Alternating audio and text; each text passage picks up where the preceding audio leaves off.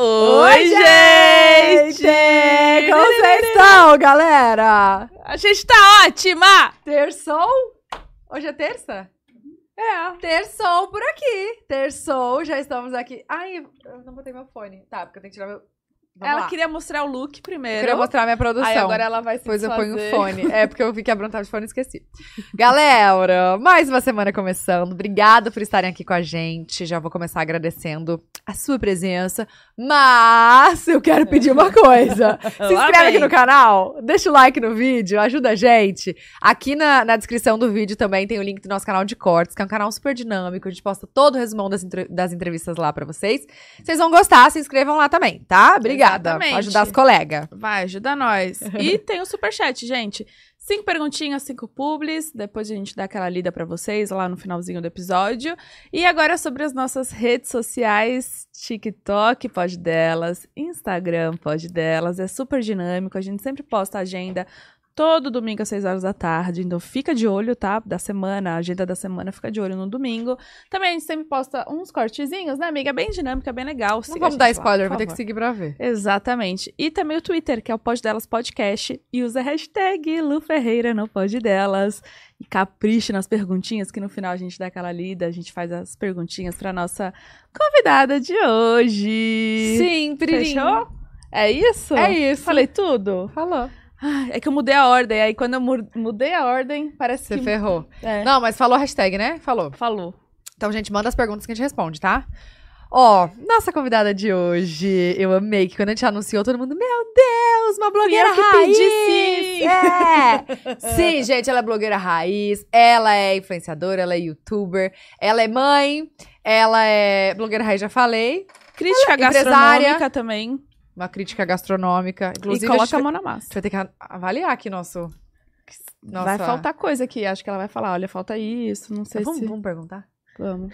Com vocês, Lu Ferreira! Tudo bem? Tudo bem. Prazer estar aqui, Prazer é gente. nosso. Prazer é nosso! Eu assisto muito você, vocês não estão entendendo. Mentira. Total, amo os cortes. O canal de cortes é muito legal, real oficial. Isso, defenda. Não, é muito cortes. legal, porque daí você vê um pedacinho da entrevista e você já fica curioso, aí você vai lá.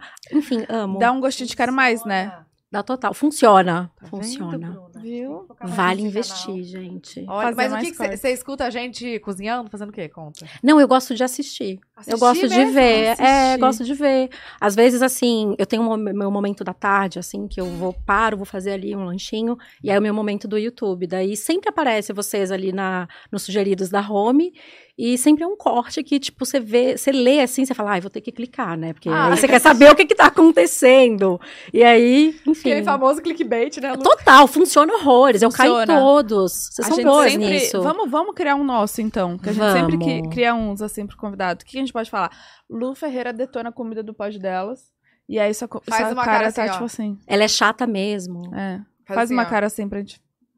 Aí, Boa. Essa vai ser a thumb. Você caiu em mais uma, cara. Tô brincando. Sempre dá dessa. Maravilhoso. Lu, vamos começar avaliando? O que você acha que tá faltando aqui?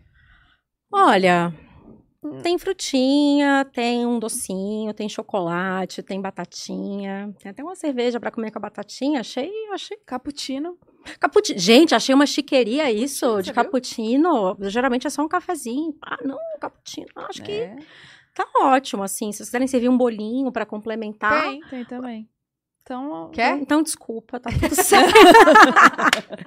Se tá quiser, a tudo gente certo, traz. maravilhoso. Não, gente, tá demais. Tá demais. Ai, que bom. E obrigada. aí, conta, como é que tá a sua vida, sua rotina agora? Como é que tá o- os jobs? Então, eu me mudei pra São Paulo há três meses, né? E aí, Só três meses? Só três Você meses. sempre morou em BH. Sempre morei em BH, nasci lá, fui criada lá. Mas eu também sempre quis mudar pra cá, assim. Por, por- conta do trabalho? Também por conta do trabalho, é, mas mesmo antes de ser influenciadora, eu sou formada em design gráfico. E aí eu cheguei a fazer um projeto é, para ser trainee de uma editora grande aqui, para trabalhar lá como designer, né? Então eu já quase vim algumas vezes. Primeiro como trainee, depois como designer. E aí, trabalhando como influenciadora, a maioria dos clientes estão aqui, né? Assim, os meus clientes, desde que eu comecei são daqui. Então eu vinha muito, de vir a cada 15 dias. Ai, maravilhosa, obrigada. De vir a cada 15 dias pra cá, de, enfim, é isso. Viajava o tempo inteiro. já Segunda fiz casa, já. Segunda casa, fiz review de 500 malas, como viver bem, com a mala de mão, necessaire, produtos indispensáveis para viagem, enfim, virei expert. E vai aproveitando, né? É, tudo vira situações, é. conteúdo, né? Tudo assim, vira, né? Não, não vou desperdiçar a Tá fazendo hoje? oportunidade. Daily. Hoje eu não tô, porque eu vou, vou ter que admitir que eu fiquei tão nervosa com essa história de ser ao vivo, Mentira. que até, tipo, sei lá, pesadelo eu tive, Meu com as Deus. coisas dando errado, a mesa quebrando. Gente, Você vocês tá não estão entendendo.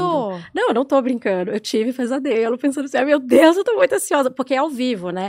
Eu apresento um podcast que é gravado. Então, Sim. sei lá, a gente falou uma besteira, ah, não, corta aí, né? Sim. Então, não tem como cortar, meu Deus. Como eu, assim, eu, eu cheguei pensando, eu preciso perguntar pra elas como que elas dão conta de fazer tanto episódio ao vivo por semana. Como assim, gente? Menina, É que tranquilo. muita gente... É tranquila.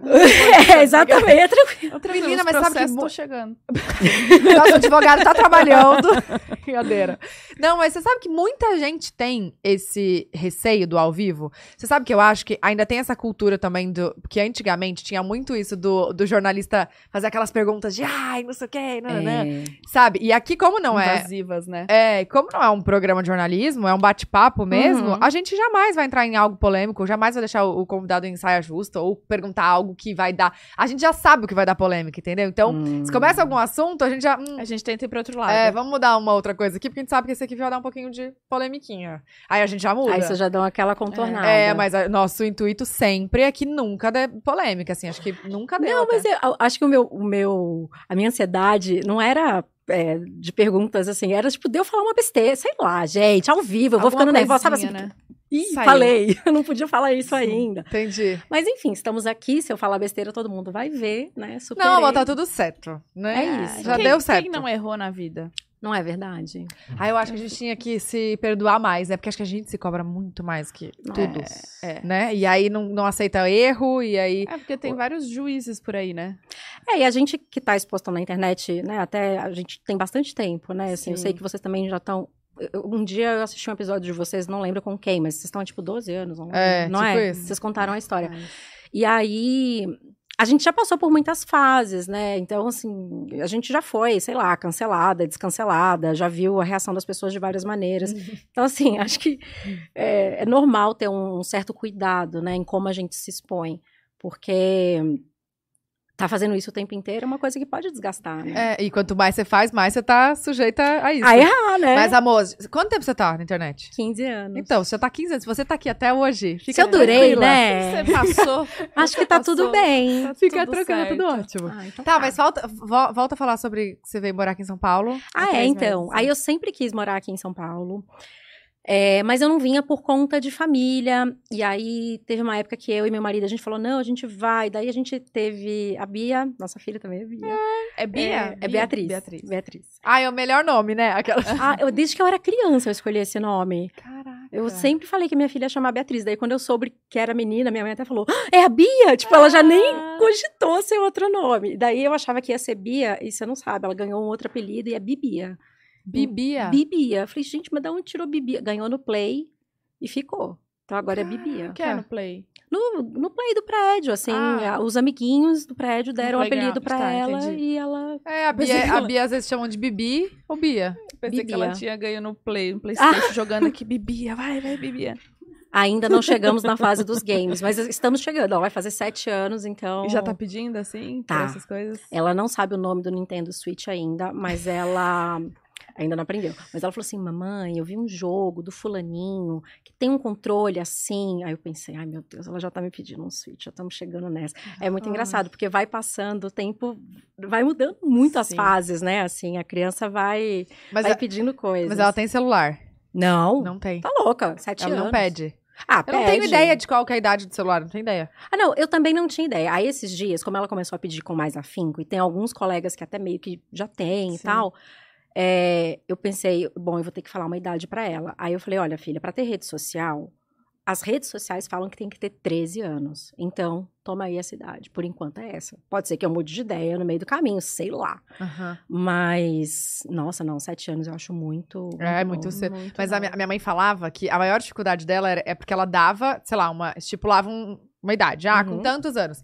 Aí ela disse que via, tipo, todas as, as nossas amiguinhas no colégio com a- a- todo, sei lá, com celular. Todos os tipos de aparelhos, É, né? com todas as amigas no celular e eu era excluída. Tipo, tinha uma vez que ela contou. Vocês lembram aquela Melissa, que era um grandão, grandona, assim, aquela Melissa, um sapatão bem grandão? Que até voltou. Era um, um slide, só que altão, sabe? Um tamancão. A Melissa. Consigo imaginar. Tá, Tá, bom, acho que sim. vamos. Enfim, eu queria porque queria essa Melissa. Minha mãe falou: imagina, você tem sei lá quantos anos, você não vai usar esse negócio desse tamanho. salto. Aí elas que foi me levar no aniversário, tava todas as meninas com essa Melissa. E eu não tava. Ela falou, gente, deu uma dó. Porque eu falei, cara, será que eu tô estragando a vida da criança? Só eu não dei, todas as outras mães deram. É excluída, muito né? difícil, né? É difícil medir isso, né? Assim, as coisas que a gente acredita e as coisas que a criança vivencia, né? E no caso de tecnologia, eu acho que, é, para mim, é é ainda mais desafiador, porque eu sou da geração que viu a internet nascer. É. Então, assim, eu lembro de internet de escada, eu lembro do meu pai chegando em casa com o primeiro celular e era um tijolão que abriu o negócio. Então, assim, hoje quando eu falo com a minha filha, não, filho, quando eu queria ligar pro, pro meu pai, né, pro vovô, e eu tava na escola, eu usava uma coisa que chamava orelhão. Aí tinha uma, tipo, gente, eu tenho que explicar isso. É, Enfim. Que não, não tem mais nas ruas, né? Não dá nem pra Não, mostrar, eu acho. Não tem. Ai, gente, nem telefone fixo, né? Quem tem Pois é, isso? não. não. tem. Mas aí a gente vive esse desafio, né? De, porque é uma geração nova. Ela, a minha filha já nasceu na internet. A, a- o uso dela de tela, ela tem um, um tablet que eu deixo, ela, eu deixo ela usar em viagem. Então, toda vez que vai viajar, a primeira coisa... Cadê meu tablet? Ela já sabe. É, é. Mas é difícil dosar, né? É. Assim, porque é uma geração nova, mas a gente sabe que faz mal. Mas tá tudo bem. Não, ainda mais que você trabalha com isso. Ah, total. Então ela vê você, né? É difícil. Meio que o tempo inteiro ali no celular e quer entender o porquê que ela não pode, né? Total. É, é, deve ser complicado. Aí tem que chegar uma hora e falar, mas é porque é criança, é coisa de adulto. É. Quando chega nessa que essa, né? apelou, não tenho mais justificativa, né? Assim, chega, próximo assunto. Calma, Porque é remédio e não pode. não, no celular aqui. De novo agora. Calma, você veio morar em São Aí eu Paulo, vim pra que São eu cortei de Paulo, novo. adoro. Eu fico perguntando mil coisas. É, aí eu, vi- eu cheguei em julho, a gente esperou as aulas da Bia terminarem, né? O primeiro semestre, e a gente se mudou. E aí eu tô naquela fase de adaptação, né? Mas por que vocês decidiram vir agora? Que, Ah, que foi então. o- a decisão? Antes da pandemia, a gente tinha, tipo assim, em fevereiro de 2020, eu chamei a minha família inteira na minha casa e eu convenci os meus pais a virem para São Paulo também, porque o meu drama de mudar para São Paulo era ficar longe da minha família, principalmente por conta da Bia. Ela é a única neta, eles Hum. são super grudados, é a coisa mais fofa você ver meus pais com ela. É, e o resto da família também, né? Tá todo mundo lá. E aí eu convenci, não, vocês vão para São Paulo, a gente vai. Começamos, sabe assim, vamos fazer uma planilha de planejar e tal. E aí veio a pandemia, aí acabou, né? Enfim, que São Paulo, vamos ficar todo mundo dentro de casa e tal. Uhum. E aí, quando chegou no início desse ano, eu e o Léo, a gente falou, ai, será que a gente vai ano que vem? Então, vamos, vamos, vamos. Aí, terapia vai, terapia vem. Mas por que, que a gente tá esperando? Estamos aqui, presos neste lugar. Vamos agora, vamos agora. É, vamos. A gente rolou uma, uma animação. E foi do nada, assim, mesmo que. Foi meio do nada, foi meio que, assim, pensando no trabalho, eu já estava sentindo uma necessidade de estar mais aqui, porque eu vejo uma diferença muito grande é, do comportamento das empresas antes e depois da pandemia. Com a história de fazer é, evento online e tal, antes era muito comum elas me trazerem para São Paulo para fazer, para participar de algum evento e tal. Mas agora meio que ficou assim, ah, quem é de São Paulo vai no evento, quem é de fora a gente vai fazer um online. E não é a mesma coisa, Não. né? E eu sempre senti muita falta de ter a troca, porque, claro que eu conheço influenciadoras de BH e a gente conversa, mas é, as minhas amigas desse meio todas moram aqui. Então, é isso, assim, eu tenho muitas amigas aqui, o meu trabalho acontece a maior parte aqui. E eu sempre gostei de São Paulo, ponto. Assim, a história dos restaurantes, é, Ah, a sim. programação cultural, a- o fato de ser uma grande metrópole, eu adoro, sempre gostei disso. Então, é, era meio que assim, tipo, poxa, então por que, que você não foi ainda, né? Sabe, assim, o que tá te prendendo? Então, eu falei, não, então agora vamos. E aí, eu tava até conversando ontem com a Bia no carro, a gente voltando da escola, assim, e ela ainda não aceitou São Paulo. Ela, ela tá num período de transição, assim. Ah, não se adaptou.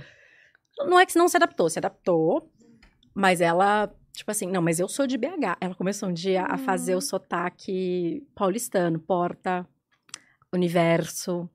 E aí Mas eu de falei, propósito ou não, foi natural no já? início da escola. Eu Hum. acho que talvez lá na escola ela repetisse, né? Porque as, as crianças falavam assim, e aí em casa ela saía. Eu falei, gente, ela tá falando com sotaque, mas não tem nem dois meses. Que loucura, né? Eu sabia que poderia pegar, ela é novinha. E aí um dia eu falei, você percebeu? Aí ela, "Ah, eu não quero perder o meu sotaque mineiro, é porta. Ela tá meio apegada, mas natural, né? Você pensa, é uma criança que é a vida que ela conheceu Sim. até hoje, né? Sim, Os amiguinhos Os também. amigos, a família, é, até os lugares, sabe? Mãe, o que, que você acha mais legal? Belo Horizonte ou São Paulo? Eu falei, olha, eu acho Belo Horizonte muito legal. Mas São Paulo, né, filha? Tem tanta coisa pra fazer. Eu prefiro Belo Horizonte. Então tá bom. Então é isso, cada um com Mas seus o colégio gostos. ela tá gostando. Ela tá amando a escola, já Ai, fez vários amigos. Todo final de semana rola uma festinha infantil. Tô lá feliz da vida nas coxinhas Vários e brigadeiros. aniversários. Muitos aniversários. A turma daqui é maior do que a turma de BH, então ela tá o Hum. tempo inteiro é, tendo oportunidades de encontrar com as crianças Sim. fora da escola.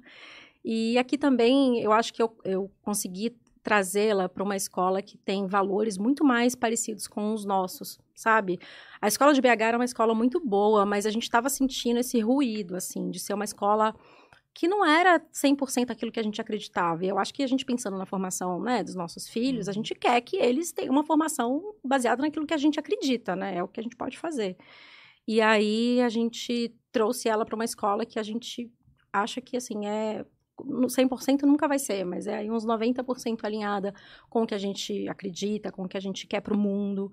E, e a gente vê que, assim, nisso ela se adaptou super bem, assim. Ai, Teve aí um primeiro boletim, né, que lá é todo diferente, mas deu certo. Ela tá, Tá indo tá bem. Indo bem, tá Ah. indo bem. E seus pais vieram também ou não? Então, eu fiz questão de alugar um apartamento que tivesse um quarto extra para Uhum. ser o quarto dos vovôs. E aí eu montei o quarto dos vovôs. Eu falei, tá vendo, filha, como vai ser legal? Você dormia na casa do vovô, agora o vovô vai dormir na sua casa. Ah, tem que contar. Sempre tem um- uma história, né? Que muda É. a narrativa, você tem que ir contando Não, é conforme. muito gostoso quando eles estão aqui, porque eles também gostam de São Paulo, né? Assim, eles aproveitam tudo que a cidade tem a oferecer. A gente, quando eles estão aqui, parece que a gente está de férias. Vamos em tal lugar, vamos conhecer. Ah, marquei uma exposição pra gente ir.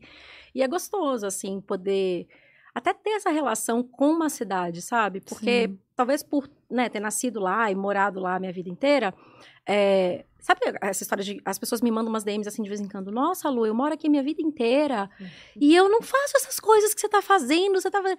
Então acho que acontecia um pouco isso comigo, sabe, em BH. E aqui como eu sou de fora, tudo é novidade. Você Então, quer conhecer, tipo, pra ontem, assim. é, é isso, assim. Então, assim, tô nesse momento de transição, voltando ao início do papo, né? Que a gente começou a falar. tudo. Estou nesse momento de transição, tô gostando muito, mas eu tô muito cansada, porque eu tô o tempo inteiro Imagina. querendo fazer tudo, sabe? E como que você procurou o bairro certo, assim, pra achar? Como que foi essa procura de, de saber mesmo, sabe? É difícil, né? Porque a cidade é, tão Gigante. gigante e diversa, né? Assim, acho que cada bairro tem ali o seu, sei lá, meio que a sua identidade e tal. Mas a primeira coisa que eu fiz foi escolher a escola. Hum. Porque eu pensei, bom, trânsito, né? Não vou querer ficar pegando muito trânsito, então vou escolher uma escola. E aí eu tenho ali um raio em torno da escola que dá para eu dar uma olhada. E aí eu olhei uns três bairros que estavam ali mais ou menos próximos e acabei escolhendo o lugar onde a gente mora. Que legal. O que é curioso porque em BH, se fosse essa distância, ia ser muito longe.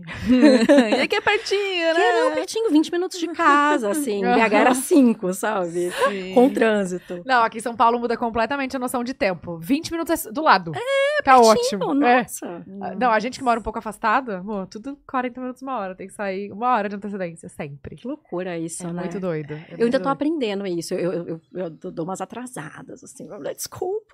É trânsito. O bom é que sempre tem a desculpa, a desculpa do trânsito. É, né? Que amor sempre vai estar trânsito. Então, e a galera vai acreditar, entendeu? É, tá tudo É certo. verdade, pior que tava mesmo. Que E, tava. mas você já conseguiu arrumar tudo da mudança? Ou ainda Já. tem coisa.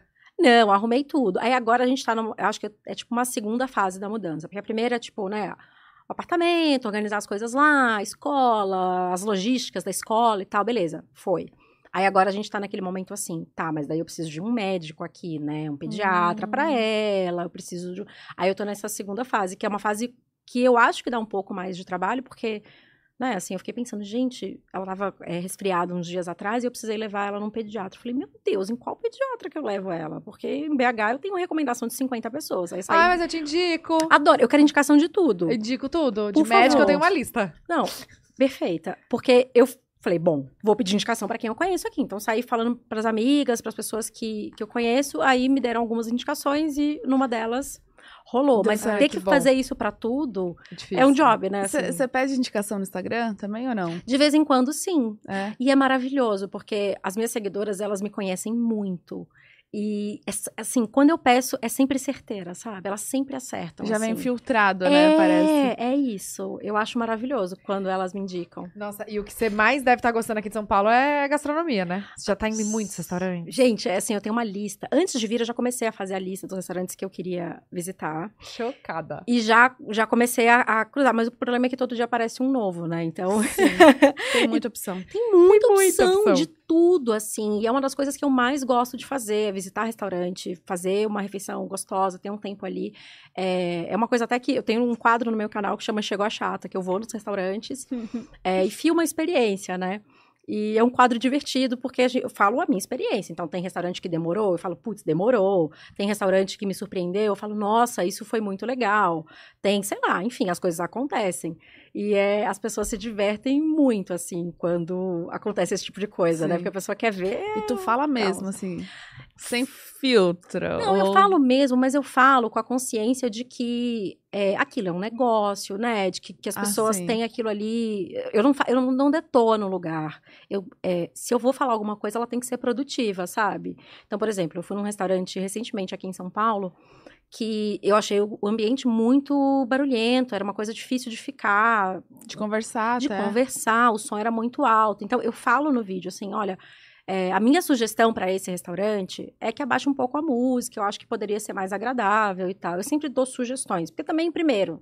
É a minha opinião, né? Quem sou É, eu? Às vezes ela também, não, eu não sou o público, ela quer um público, sei lá, que gosta mais disso. É, e segundo, que pode ser um dia específico, e eu, não- eu não acho legal, sabe? fa- fazer uma crítica pela crítica. Tem que ser uma coisa que a pessoa consiga, é, de certa forma, melhorar em cima. Senão é só. É. Não, e até porque você sabe que, a, que querendo ou não, sua avaliação tem um peso, né? Então, então Exatamente. você não quer acabar com o restaurante. Então, aconteceu no início da vida, assim, lá no blog, quem é seguidora mais antiga talvez lembre, teve um, um, um post no meu blog que eu falei de um restaurante específico que estava participando de uma daquelas semanas que, sabe, é mais barato e Uhum. tal. Isso aqui é o Wiki. Esse. Aí fui. E assim, o guardanapo tava furado, sabe? O prato tava sujo. Tava assim. E o- a pessoa é, montou um restaurante no andar de cima do restaurante normal, que era um restaurante super renomado lá em BH. Tipo assim, quando eu vi o lugar na lista, eu falei: "Ah, que legal! Esse restaurante é ótimo, vou lá. Poxa, que bom que ele tá participando, vou ter oportunidade nesse restaurante legal. E aí eu cheguei lá e a pessoa falou assim: Não, mas você vem pro restaurante ou pro especial da Wiki. Aí eu falei, não, eu vim pro especial da Wiki do restaurante, né? Ah, não, é lá em cima. Eu falei, lá em cima? Nem sabia que tinha um lá em cima. Gente, eu- tipo assim, a pessoa montou um restaurante B, Só pra atender esse mais barato. entendeu? Tipo, quem vai pagar barato vai lá em cima, não é nem um salão principal, vai com guardanapo furado. Enfim, aí eu fiz um post mostrando tudo isso. Aí tem uma, até uma foto minha que era bem engraçada. Eu não sei nem se isso tá no ar ainda, porque é muito antigo. Aham. É, que eu tô assim, com o guardanapo furado, fazendo um joinha, Ah, tipo dentro assim, do dentro do furo. Enfim, eu só falei o que aconteceu. Mas o dono do restaurante ficou muito bravo, rendeu nota na imprensa, me ligando. Eu chegando de viagem, é, jornalista me ligando. E aí eu entendi, assim, sabe? Eu falei, é, Peso. eu preciso realmente... Assim, naquele caso, eu não falei... Na... Nada a mais do que estava acontecendo. Relatei fatos. Aham. É, e fui até muito bem humorada de fazer um joinha com o negócio. Vai, pô, Uhum. guardanapo furado, amigo. Mas é isso, né? A gente tem um peso, né? E a gente precisa pensar na- nas outras pessoas. Igual a gente que fala muito, eventualmente vai falar alguma besteira. A pessoa tá lá servindo milhões de refeições. Pode ser que aconteça algum problema em alguma delas. Eu acho que é normal. A gente pode sugerir coisas para a próxima experiência ser melhor, assim. Sim. Mas eu acho que é isso. Tem que ser construtivo, né? Também, não é? Tá, mas e aí, você- o quadro que você tinha no seu canal, que tinha o chefe que te ensinava? Esse era o chefe a chata. Tá, Tá, Esse foi o primeiro quadro de gastronomia que você teve ou não? foi o seu primeiro contato, assim, com... O Chefe a Chata foi o primeiro quadro de gastronomia é, no YouTube. Mas eu sempre tive No blog. no blog os restaurantes. O Chata de Galocha nasceu como um blog de gastronomia. Gente, eu amo esse nome, sabia? É, Gente, é muito bom esse É nome. é divertido, É, né? aham. Assim, o problema é que todo mundo me chama de chata, mas Ai, olha bem. chata! Oi, chata, te adoro. Que bom. Chata é você! É, não, é, é engraçado. Gente, mas deve ser muito mesmo. Ai, a Tá chata! Você- não liga o nome ao que você tá falando, né? É, não, é, enfim. Aí a pessoa, às vezes, ela fala e ela, ah, não, desculpa, Lu. Eu Falei, não, desculpa nada, a culpa é minha, Já né? tá tudo Enfim, certo. fui eu que criei. Mas o Chata nasceu como um blog de gastronomia, para eu fazer review de lugares que eu frequentava. E só, ele só estourou quando eu passei a falar de beleza, moda e outras coisas. Mas ele nasceu essencialmente como um blog de gastronomia. Mas por que. eu- Uma pergunta. Lá vem, hein? Vai. Ai, Por que o Bruna. galocha? Ah, Amiga, é um ditado. Chata É? de galocha. jovens. Mas eu pensei que fosse por conta do seu blog, o Chata de Galocha. É- Essa, esse Ai, ditado. você achou que eu É, inventei que a expressão? Nossa, amor. que importante. Ah, eu adorei. tipo, o rica de marré, que é pobre de marré. É. Entende? É uma Mas é que é expressão. pobre de marré. Daí a rica fez rica de marré. É. Eu pensei que tinha alguma. Não, eu só. Nossa, eu minha meio mãe que, falava, nossa, que chata de galocha. Ela me É, chamava assim. De vez em quando vezes. sai, assim, numas. Sei lá, umas matérias, aí o Google me manda, tipo, chata de galocha foi mencionado, e é só uma pessoa usando a expressão. Ah, entendi. É uma expressão Tá. antiga que eu. É, Quer dizer que é uma pessoa muito chata, então. é uma pessoa É. muito chata, e no caso. Cri-cri. Cri-cri. É, É é assim que eu gosto tá. de, de definir. Até. Eu, eu acho a expressão cri-cri bem. É, é bem Agora, isso. por que assim. cri-cri, né? Se a gente começar a pensar. Eu não sei a raiz dessa expressão. Ah, gente, aí a gente vai ficar aqui até amanhã, amor. Que vai ter que ir pesquisando da onde vem. vem. Ela tá questionadora hoje. Já tá. Filósofa. É, É talvez. isso. Enfim. Eu tava tentando entender o Aí, cri-cri. tá, e aí você começou com gastronomia, então, depois foi pra moda e beleza, aí explodiu. Quando, calma aí, quando que você criou o blog? 2007. 2006. 2007. 15 anos no ar. Muito tempo, né? Meu Deus, eu tava fazendo com Caraca. 2000. Eu tava virando emo, eu acho. Virando eu, adoro. Eu tava no processo. Eu tava me formando na faculdade de design e tava no último ano de faculdade e criei o blog pra ser o meu hobby, né? Porque não existia esse mercado na época. Pois é, você viu, você assistia, você lia algum blog? É, da onde você teve a ideia? O que que... Eu sempre, eu fui fazer design por conta do meu hábito de estar na internet, gostar de internet. Eu fazia páginas de internet, então eu sabia programar a linguagem da época. Gente, muito nerd. Raiz, cara. Aqui muito, é raiz. muito raiz. Raiz Eu capinei esse lugar. Pra que Aham. hoje a gente pudesse Pois estar aqui. é, né? Tudo Mas era é mato isso. antes. É isso, era tudo mato. Mas eu, eu gostava muito de internet e é, fui fazer design por conta disso. E aí, quando eu comecei a trabalhar com design, inclusive, eu fazia toda a parte de web.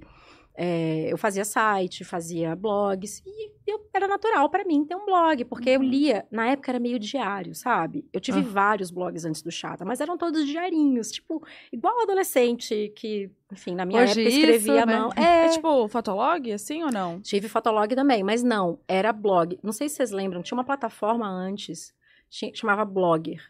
Aí os endereços, sabe? Sim. Tipo, Ponto ponto blogger. blogspot. Nananã. Antes disso, gente, eu tenho 37 anos. Antes disso, tinha uma plataforma que chamava Geocities.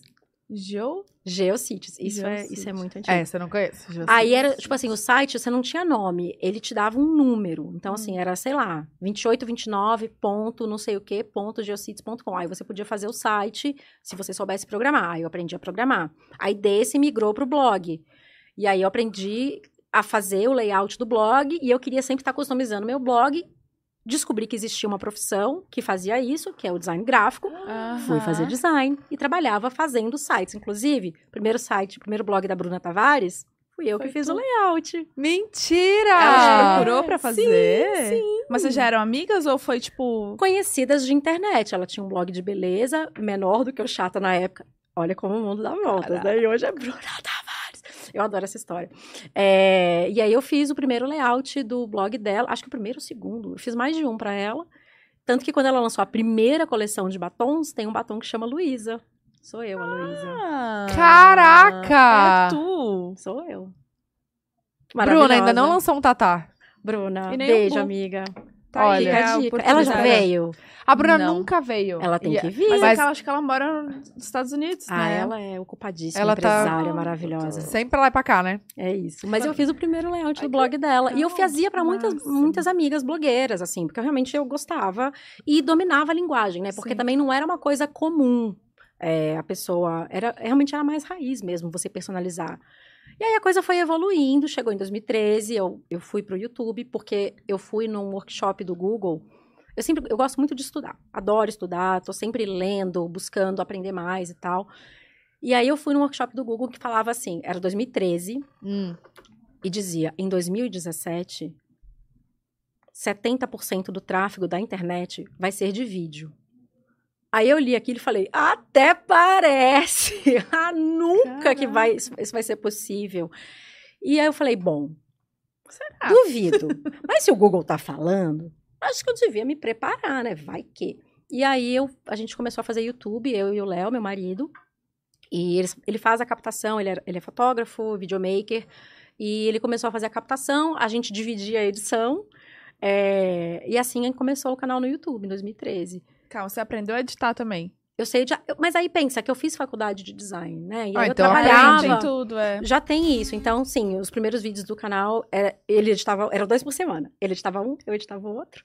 Tava uma trabalheira, gente, edição. É, é complicado. Nossa, edição é complicado. Nossa. Ô, mas Glória. O, o YouTube eram dois por semana. E o blog era quantos? Ah, sei lá, todo dia. Uns Era dois, três, assim ou não? Era... Não, ó, já teve época do blog que eu tinha mais de um post por dia.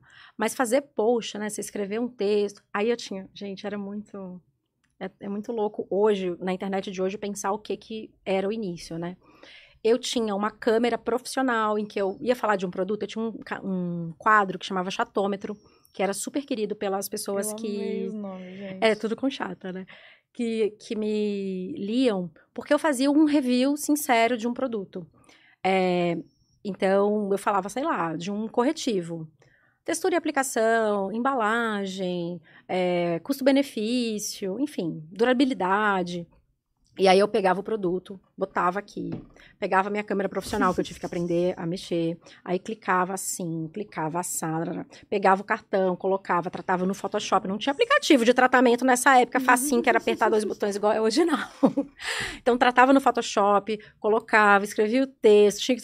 Enfim, gente, era uma trabalheira, demorava. Não, e pra monetizar o, o- blog. Foi... Vendia banner. Então, mas foi depois de um tempo, né? Não foi, no depois de um começo. tempo. Não, 2007... É isso, 2007 não existia esse mercado, as pessoas nem cogitavam. Quando chegou lá para 2009, aí as coisas já estavam um pouco diferentes, já existiam os blogs é, que foram os primeiros, então, Garotas Estúpidas, é, Fashionismo, Modices e outros que surgiram nessa época, e eles começaram a ter monetização com banner, Hum. que a pessoa comprava um espaço ali, porque a pessoa entrava no meu site, então igual hoje a gente entra, né, sei lá, na globo.com, tem lá em E cima, é, aparecia no meu site, a pessoa me pagava um valor por isso, é, ou um publi de texto, tinha também, né? Ah, então você fazia. No blog você já fazia Sim. publi do, do- de falando de produtos? Sim, falando de produto, falando de. O meu primeiro publi foi uma clínica que fazia massagem, essas coisas Uhum. assim. E eles me ligaram. Eu estava um dia trabalhando na agência, né? Trabalhava em agência de comunicação. Me ligaram, oi, é você que tem o blog? Eu falei, da onde? É. Por quê? Quem? Como é que você sabe, né? Eu Falei, que estranho. E aí ele falou, não, a gente quer colocar um anúncio no seu blog, quer fazer um- uma parceria com você. Eu falei, gente. E pra precificar isso, gente? Então, O o que, que eu é difícil, fiz né? na época? Eu tinha um emprego, né? Assim, eu trabalhava como. Ah, você já era da área também, né? Você tinha uma ideia. Mais ou menos, porque assim, eu sabia quanto custava fazer um anúncio num jornal, numa revista. Porque tinha lá, né, a- a- o, o- é, o profissional de mídia que trabalhava lá do Uhum. meu lado. Mas em blog. Mas em blog, não. Hum. E eu pensei, olha, tem que valer a pena pra mim. Quantas horas eu gasto fazendo um post? Sei lá, três. Quantas, é, quanto eu ganho por hora aqui na agência? X. Falei, ah, então vai ser isso, 3x. Bora. Vai valer a pena pra mim, vou ganhar a mesma coisa. E assim eu precifiquei no início. Não, não tinha a menor noção de mídia, de, enfim, é isso. Foi uma coisa que fez sentido. E eles aceitaram numa boa Aceitaram. ou choraram tal? Não, aceitaram. e eu achei, tipo, sensacional. Falei, não tô acreditando. Por quê? Que Será legal. eu cobrei barato? Então, um bando de doidos. E aí, como que eu ia mudando o preço? quando a demanda subia demais. Então, assim, chegava uma época que eu não estava conseguindo atender cliente. Eu falei, não, tá barato. Preciso subir um pouco do preço. Até chegar num nível que foi 2010, que eu entrei para uma plataforma de blogs, que na época era a única, a primeira, que você conhece. ela mesma. É, fui parte de uma das primeiras gerações, essa aí. É, e aí lá, eles tinham pessoas que é, que trabalhavam na, na precificação, né? Porque eles sabiam o preço de todas, aí eles colocavam outras coisas, aí eu acho que aí deu uma é, nivelada, Entendi, digamos assim. Entendi. Mas antes foi. Gente, você sabe que eu tô tentando lembrar, uma vez eu vi uma reportagem, acho que no Fantástico, com alguém que eu não sei quem que é. Pode ter sido Garotas Estúpidas. Não, não sei. Alguém, alguma, alguma blogueira falando o quanto que ganhava com o blog. E eu nunca vou me esquecer, eu tava no apartamento que eu morava aqui em São Paulo com meus pais. Aquele do Taim, lembra? Uhum. A gente sentada vendeu. É isso que eu quero fazer. Tipo assim, cara, as pessoas pagam pra anunciar no banner ali do ladinho. É isso que eu vou fazer. Eu nunca vou me esquecer. Mas nunca tive um blog. Nunca. Ah, e olha que sério? doido. Que doido, né? Gente, você já começou o quê? No YouTube? No Instagram. Ah, no Instagram. Na Eu época do tive, Insta. eu tive Depois que eu fui ter. pro YouTube. Eu tive que ter um blog. Você teve blog. Tive que ter. Você foi. Ah, aham, entendi. E como É. chamava, amiga, seu blog? Bruno Rosaleta. Tá, olha aqui. E aí, quando é que foi que você começou a fazer? Ah, tá, aí aí você foi o blog. Aí, não, é porque eu ia falar Tá. outra coisa. Você fe- fez o blog e aí você sentiu a necessidade de ir pro YouTube por conta disso do, do- da É. pesquisa do Google. Preciso, preciso prestar Ah. atenção nisso. Diz que 2017 vai ser assim, duvido. Não, não tem tecnologia no mundo. Gente, deixa eu fazer um adendo. Vai. Que agora estão falando em todos os negócios que, sei lá, em que Vai. ano vai ser tudo do metaverso. Nossa. Sim. Eu também acho. E a gente vai ter que ter um Vai ter boneco que do ter. metaverso. Tem gente que já tem, né? Sim. Visionários. Só que eu fico pensando, gente. É muito caro, né, pra ter. Bruna, larga esse pão duro. Mas, é uma é coisa caro. que pra- não entra na minha cabeça. Não, pra mim não. Pra mim, metaverso é delírio coletivo. É, pra mim ainda também é. Esse é o, isso é o clickbait. Pra mim, metaverso é delírio coletivo. Boa. É um bom clickbait. Povo vai falar o que? Ela tá louca? E É. aí eu ainda não consigo entender. Eu não sou tão tecnológica assim também, gente. Eu não consigo entender. Ai, tem o, a- o bonequinho do metaverso. Mas e aí? Que que Pra quê? É um outro mundo, entendeu? É muito louco. Você pode, tipo, ter acesso a todo mundo que tem um bonequinho do metaverso. Muito doido isso, né? Eu também não entendo ainda. Não, O Léo, meu Tá. marido, ele, ele tenta me explicar muito, mas eu falo assim: olha, basta um de nós entender. e pronto, e tá faz, tudo certo. só faz. lá. Quer botar minha cara? Vai. É, não né? precisa, faz aí. Tem um lance também das NFTs, né? Ah, Que eu, é. Esse daí é, é bem confuso também, eu não Esse ainda entendo envolve muito. dinheiro, né? Exato. Daí- E assim, você pode comprar partículas, né, de, de algum lugar do mundo, assim. E aí você pode ter acesso, tipo, você, aí você pode criar a sua casa e comprar as obras de arte que você comprou da- de NFT, você pode ter dentro da sua casa do, NF do, do metaverso. É uns negócios. Gente, na minha Tipo cabeça assim, fica que, assim. s- que você só vai. Tá, aí você criou o YouTube. Criei o YouTube. E qual que era, 2013. qual que era o, o, o, o que que você gravava de conteúdo pro YouTube? Era muito. O YouTube dessa época bombava muito beleza e eu fazia beleza e moda. Então, eu tinha o chatômetro, eu passei pro, pro YouTube. Então, eu comecei a fazer vídeos de review de produto, que era uma coisa que nessa época bombava muito. Fiquei muito Até conhecida. hoje, né? Eu, eu também. pesquiso muito o que as pessoas estão falando antes de comprar. Total. O chatômetro era um quadro muito querido das pessoas no canal. E fazia isso, fazia tag, aí depois comecei a fazer vlog, depois comecei a criar quadros pro YouTube, porque eu entendi que eu precisava ter uma frequência. E para eu conseguir, assim, né, não dá pra você criar uma coisa do nada, você precisa ter algum parâmetro. Sim. Eu falei, ah, então eu vou fazer um quadro de gastronomia. Aí fui atrás do meu amigo Gui Pulan, que é chefe, e falei, "Você não, será que você não topa? Vamos fazer junto. É, eu queria que ele me ensinasse a cozinhar. Ele falou, não, mas então vamos filmar isso, então, vamos fazer disso um programa. Eu falei, é isso. Tá aí. É um bom programa. O chefe é chato, o nome fica até legalzinho. E aí a gente fez, o chefe é chato, ele começou no meu canal, depois ganhou o canal próprio. É, durou quatro anos, de 2014 até Gente, 2019. sucesso! Não, cinco anos. De 2014 até 2019. É, Ele te ensinando a cozinhar. me é ensinando a isso. cozinhar. E, gente, cara, aprendi muito com o Gui, sabe? Assim, tem umas coisas que só quando você tá na cozinha que você vê, sabe? O jeito de cortar. é, Nossa, aquilo de levantar só a parte de trás da faca é, é... difícil, menina. É meu Não, sonho. e tem um A movimento depois, que você né? faz, né? Não é só levantar a parte de trás. Tem alguns cortes que você faz assim, ó, sabe? A faca tem que passar assim.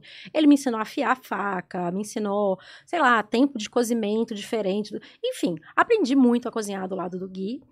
E aí, depois que terminou o programa, eu continuei com as receitas no canal, mas aí passou a se chamar Chata na Cozinha.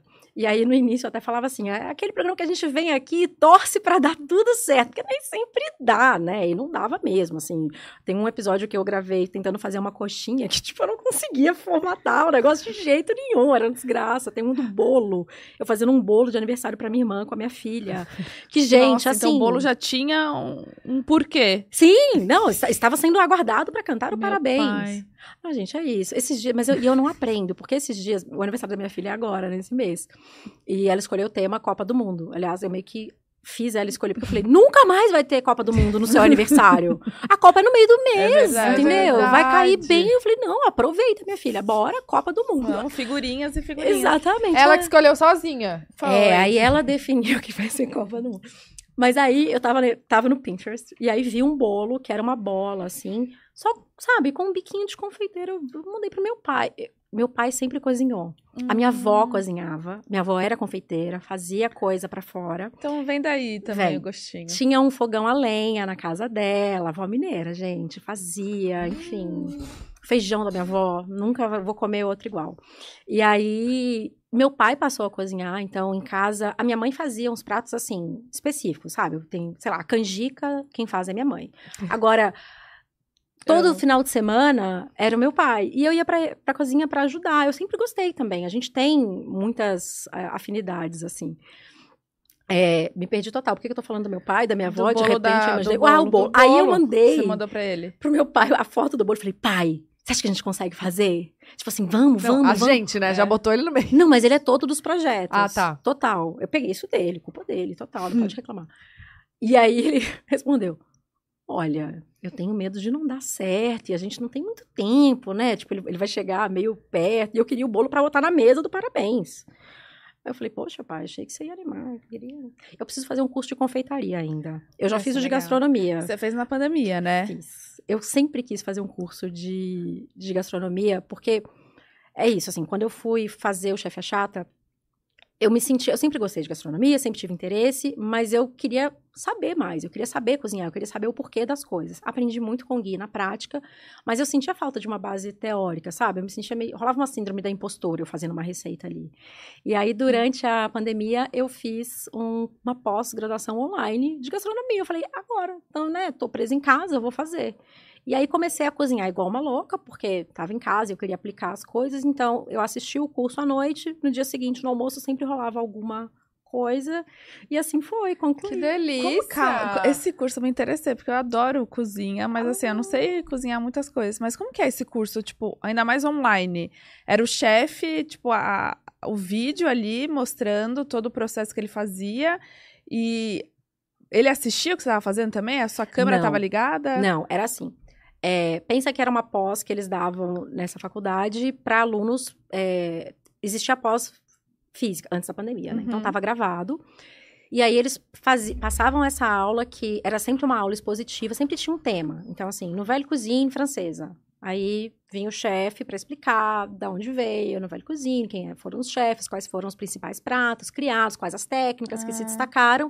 E aí, na aula seguinte, ele fazia lá dois, três pratos baseados nessa técnica. Aí teve aula de peixes, aula de vegetais, aula de Nouvelle Cuisine, aula de... E vários O chefes... que é novela cozinha? É um movimento... De novela que você assiste. De novela na cozinha, É. exatamente.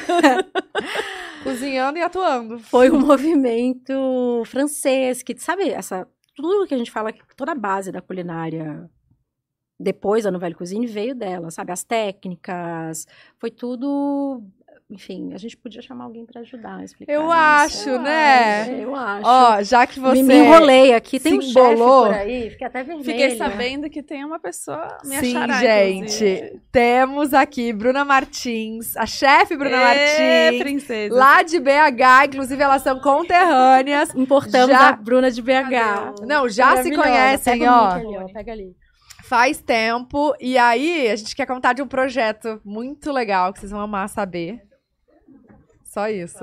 É, Só tem que isso. falar bem perto do microfone. Tá. Oi, gente. Oi, Bruna. Oi, Bruna, Xará, seja bem-vinda. Oi. Bruna, se Ai, ai, gente, eu sou a Bruna Martins, sou de BH, sou chefe de cozinha, tenho dois restaurantes lá. Deliciosa. deliciosos. Quais são os restaurantes? É Birosca e Florestal. Tá. O Birosca tá fazendo 10 anos, né? Gente. Uau. E eu tô aqui muito, assim, é, a convite da Estela, que, assim, tá me ajudando muito a ganhar um protagonismo na cena gastronômica, porque eu acho que é um Merece. dos maiores temas. Acho que o pod delas, o melhor lugar que eu podia estar pra falar sobre isso é aqui. Né? A gente tem que falar de, de mulheres sendo representantes dos seus trabalhos, É enfim. isso.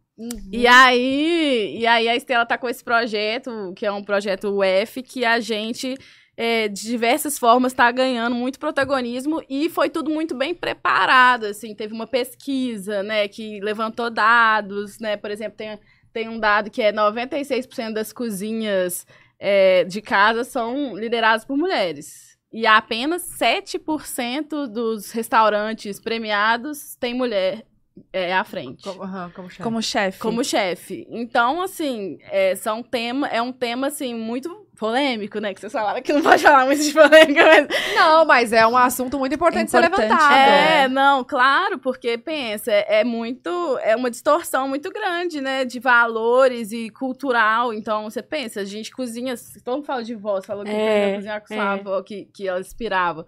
Todo mundo tem vó, tem mãe. Acho que é um trabalho meio que a gente é, naturalmente acaba fazendo. Isso antigamente era meio quase que obrigatório a mulher saber Por cozinhar. necessidade também, né? E isso perpetuou vários traços, né, na cozinha, nossas histórias, nossas raízes, nossos pratos tradicionais, nossa cultura. E hoje a gente tem na alta gastronomia pro- pouquíssima representatividade. E eu tô aqui Sim. hoje no pod delas. Maravilhosa. Representando. Representando, tá? Esse 7%, mas É. assim, que com certeza a gente vai mudar isso. Ah, É é isso. isso. Ainda não tô gente. representando 7%, não. Premiada não sou, não. Uh! Ih, ainda tem isso. Ah, mas você... Calma, Tem esse 7% objetivo? premiadas, então. É, ué, 7% dos restaurantes premiados que são liberados por, Por mulheres. mulheres. É um número muito pequeno. Muito pequeno. Mas você tem esse objetivo, assim, de prêmio, listas e tal? Porque eu sei que tem alguns chefes que são mais. Então, é... nossa, essa pergunta é muito difícil, Aham. sabe? Porque nunca foi. Polêmica.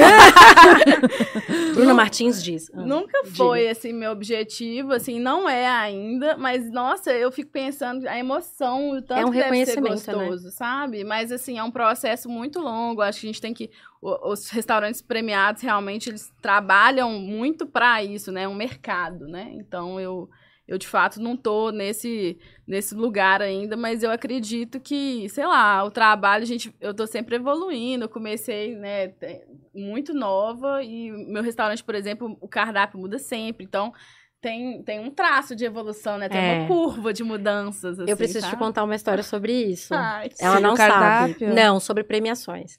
É, tem uma premiação que acontece sempre no Brasil inteiro, mas ela é local, assim, de uma revista que premia os restaurantes locais, os melhores do ano e tal. Tá. E eu já fui jurado de Belo Horizonte algumas vezes.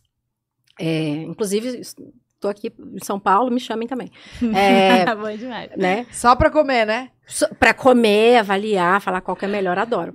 Mas enfim, e aí eu era jurada e eu era a primeira vez que eu ia fazer é, a categoria de restaurantes, porque tem várias categorias, né? Tipo, sei lá, lanchonete, não sei o quê. Tem uma parte que eles chamam de comidinhas e uma parte que é chefe do ano, Restaurante. restaurantes, que é a, a, né, mais chique. Então, quando eles me chamaram para esse ano, eu falei, nossa, subi do nível dos jurados, adorei. E aí eu queria votar no Birosca como melhor restaurante. E na Bruna como melhor chefe. Mas não deixaram, porque o. Birosca estava listado como bar. Aham. Você tá brincando. Eu sei dessa história, E o mas não Birosca você, nunca bom foi um bar. Eu achei, eu achei a coisa mais. Eu falei, gente, mas de onde que tiraram que é um o que, bar? que seria um bar e o que, que seria um restaurante, né? Não, tipo, qual que é essa sabe diferença assim, pra...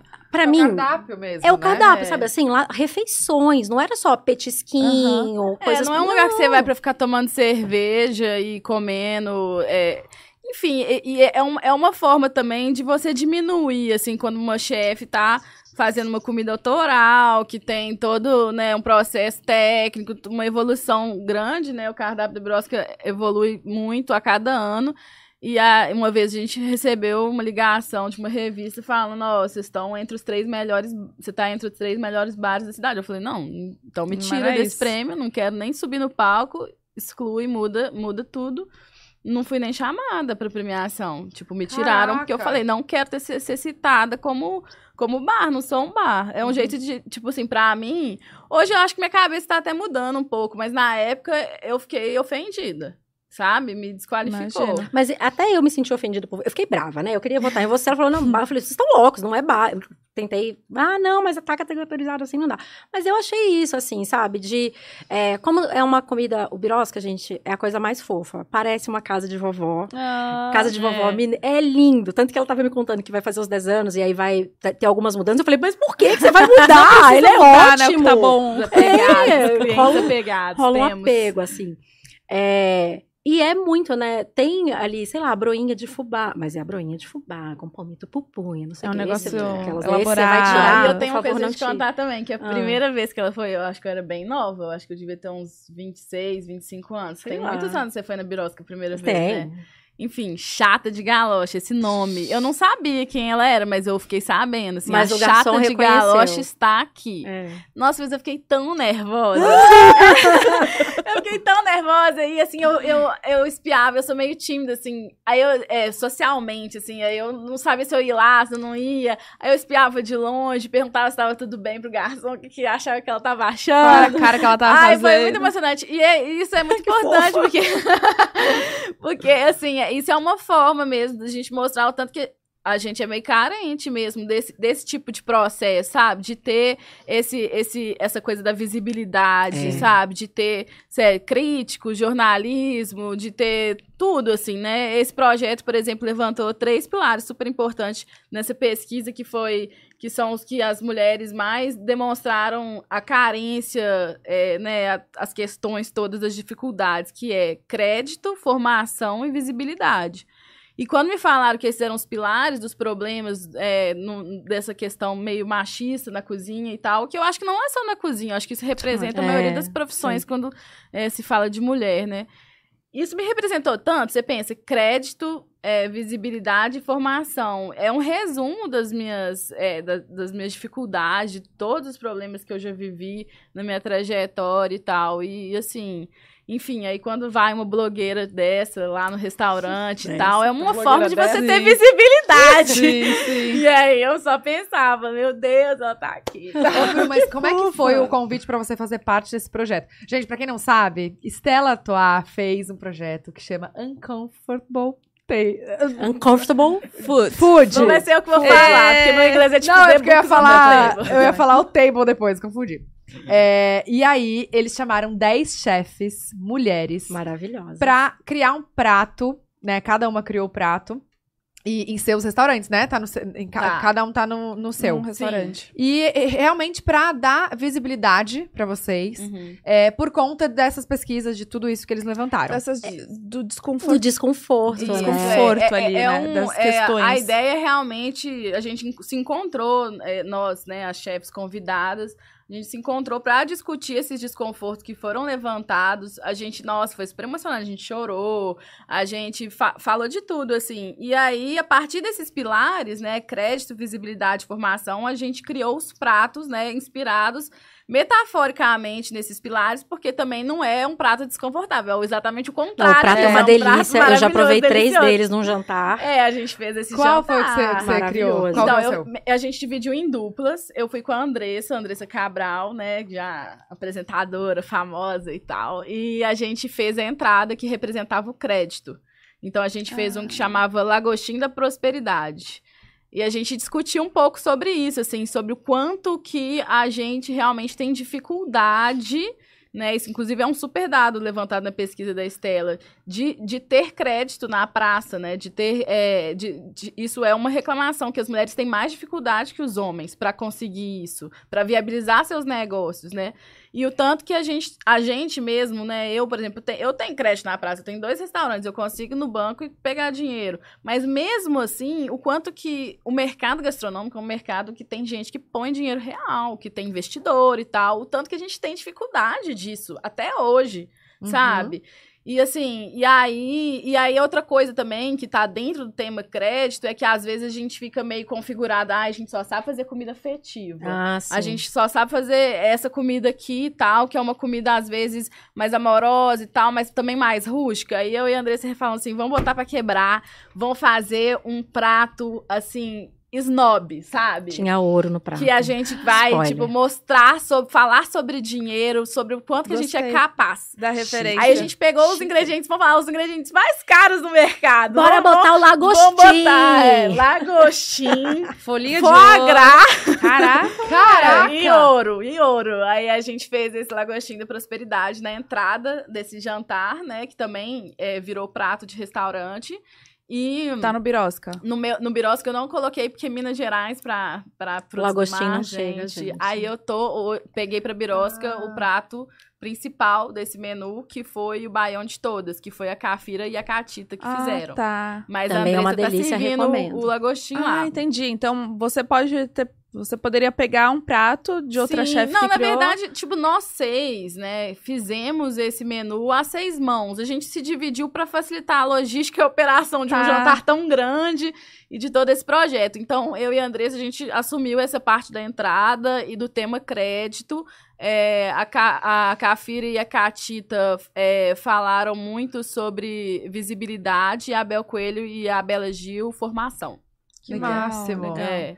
Tá, e aí qual foi o. o, o- conta um pouco assim do que, do que, que você sentiu mesmo do pós, depois de ver o resultado desse projeto, resultado do prato. Foi muito sucesso. emocionante o evento, nossa, né? foi- é, esse evento foi, assim, muito emocionante. A gente se emocionou de verdade. assim, Gente, eu chorei. É, chorando. Onde Chorei. foi o evento? Foi aqui em São Paulo? Foi aqui. Foi Mostra muita Paulo, força, né? é.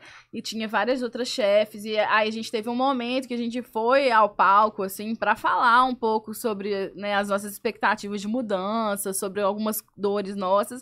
E começou o jantar, vários convidados super chiques, né? Im- Importantes, por exemplo, a chata de galocha, a Lu aqui. E aí a gente nojo. tava. E a gente tava lá, e aí foi muito impressionante, porque a gente sentiu a potência que é realmente investimento, sabe? Porque você pensa, uma marca como a Estela fazendo isso por nós, e- isso é uma forma de dar um exemplo para outras marcas, né? Outras marcas grandes que, eu- que o mais tem é chefe famoso premiado com a doma com a impressão assim de uma marquinha. Uhum. Quanto você acha que uma marquinha dessa pagou pro chefe tá ali estampando a doma, tá ali o tempo inteiro com ela, girando cardápiozinho? Essas coisas todas, é, tipo, são uma das formas que a gente sustenta os negócios, né? Faz diferença, né? Claro, Uhum. nossa, porque restaurante é um, é um negócio muito difícil de administrar, a margem é pequena e tudo mais, enfim. Tá, e- Então, e, é, e você toca os dois restaurantes, tá sempre nos dois. Tô sempre nos dois, sou mãe de um nenenzinho, que eu ainda chamo de neném, mas eu fui chamada Pra na sempre, escola pra neném. parar de chamar mais de Puxaram neném. Mentira. Sacanagem. Quanto tempo ele tem? Quantos anos? Ele tem dois, vai fazer três. Nossa, eu chamo a minha de neném até hoje. Ela reclama, eu falo, pra mim é sempre neném.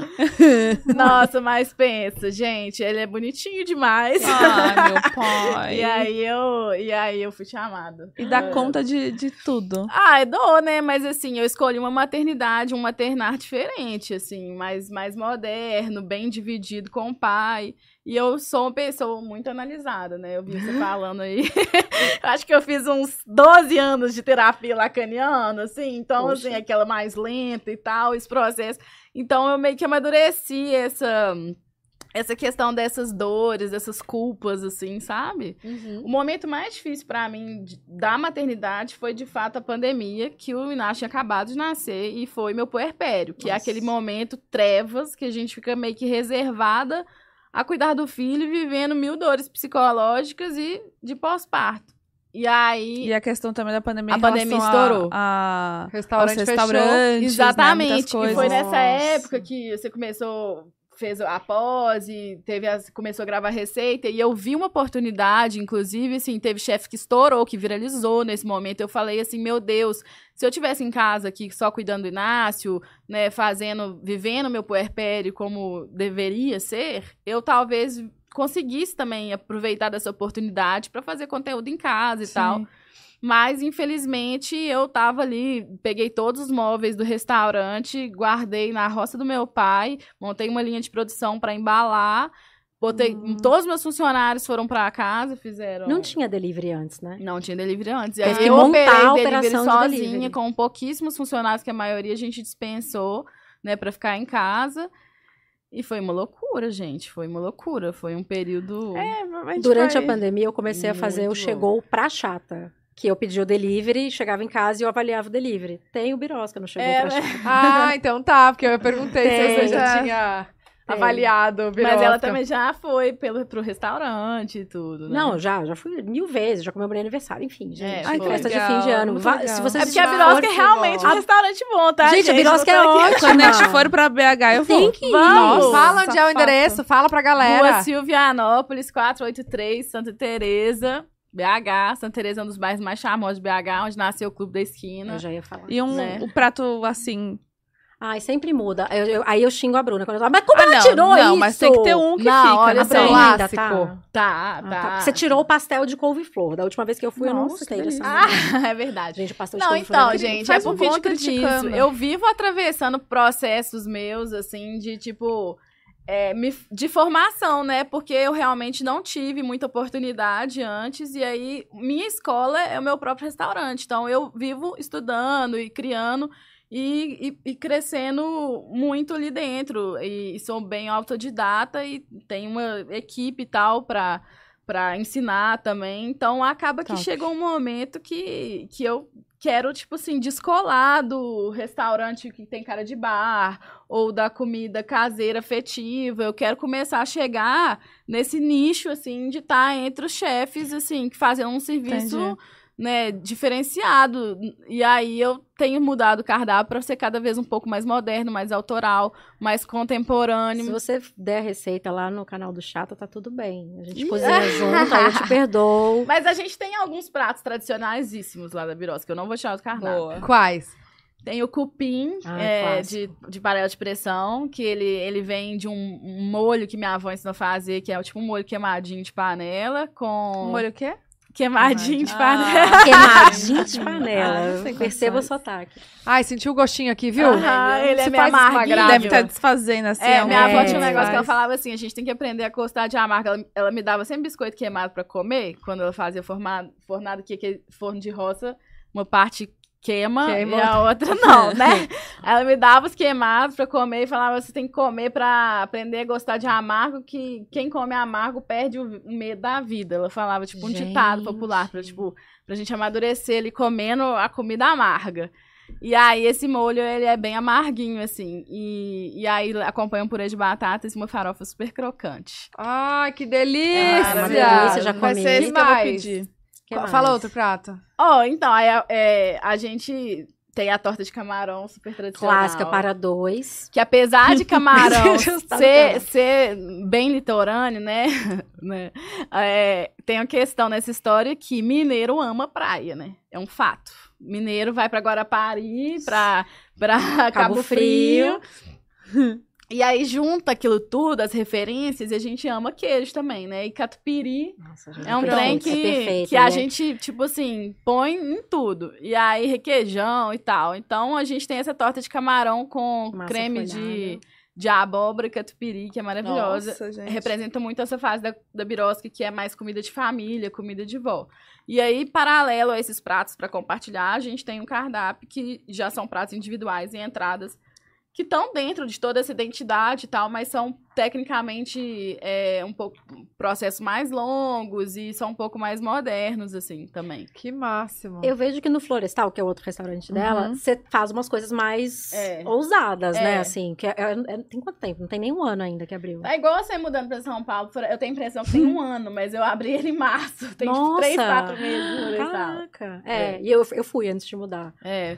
Mas aí você abriu pra realmente mudar, tipo, é, mudar a cara do restaurante da, da comida de vó pra fazer uma coisa mais ousada, é isso? Oh, mais ou menos, assim. O Florestal foi uma loucura, porque veio muito a ideia na pandemia, quando eu comecei a refletir sobre a pandemia e enxergar o quanto a questão da carne, dos ultraprocessados, dos alimentos, é, na- da- da- da do tanto que isso era prejudicial ao mundo, assim, o tanto que essa coisa do superconsumo é um problema. E aí, E eu falei assim, eu não gosto de comida muito vegetariana. Eu, eu, eu, eu botava isso assim pra dentro, eu assumia isso. Mas aí quando eu olhava assim, batata frita é vegetariano. Macarrão com molho de tomate é vegetariano. Fruta, não tem carne. E aí eu comecei a reconhecer que, na verdade, o que eu não gostava era o estereótipo da comida vegetariana.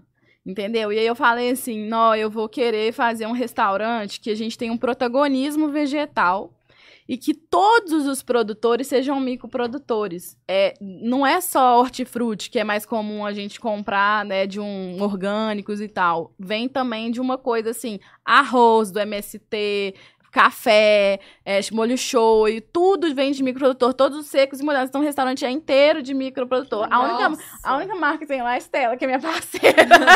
e, e ajudou, assim, mas a gente tem várias cervejas também, artesanais. E, e lá é um restaurante que 80%, 90% do cardápio é sem carne.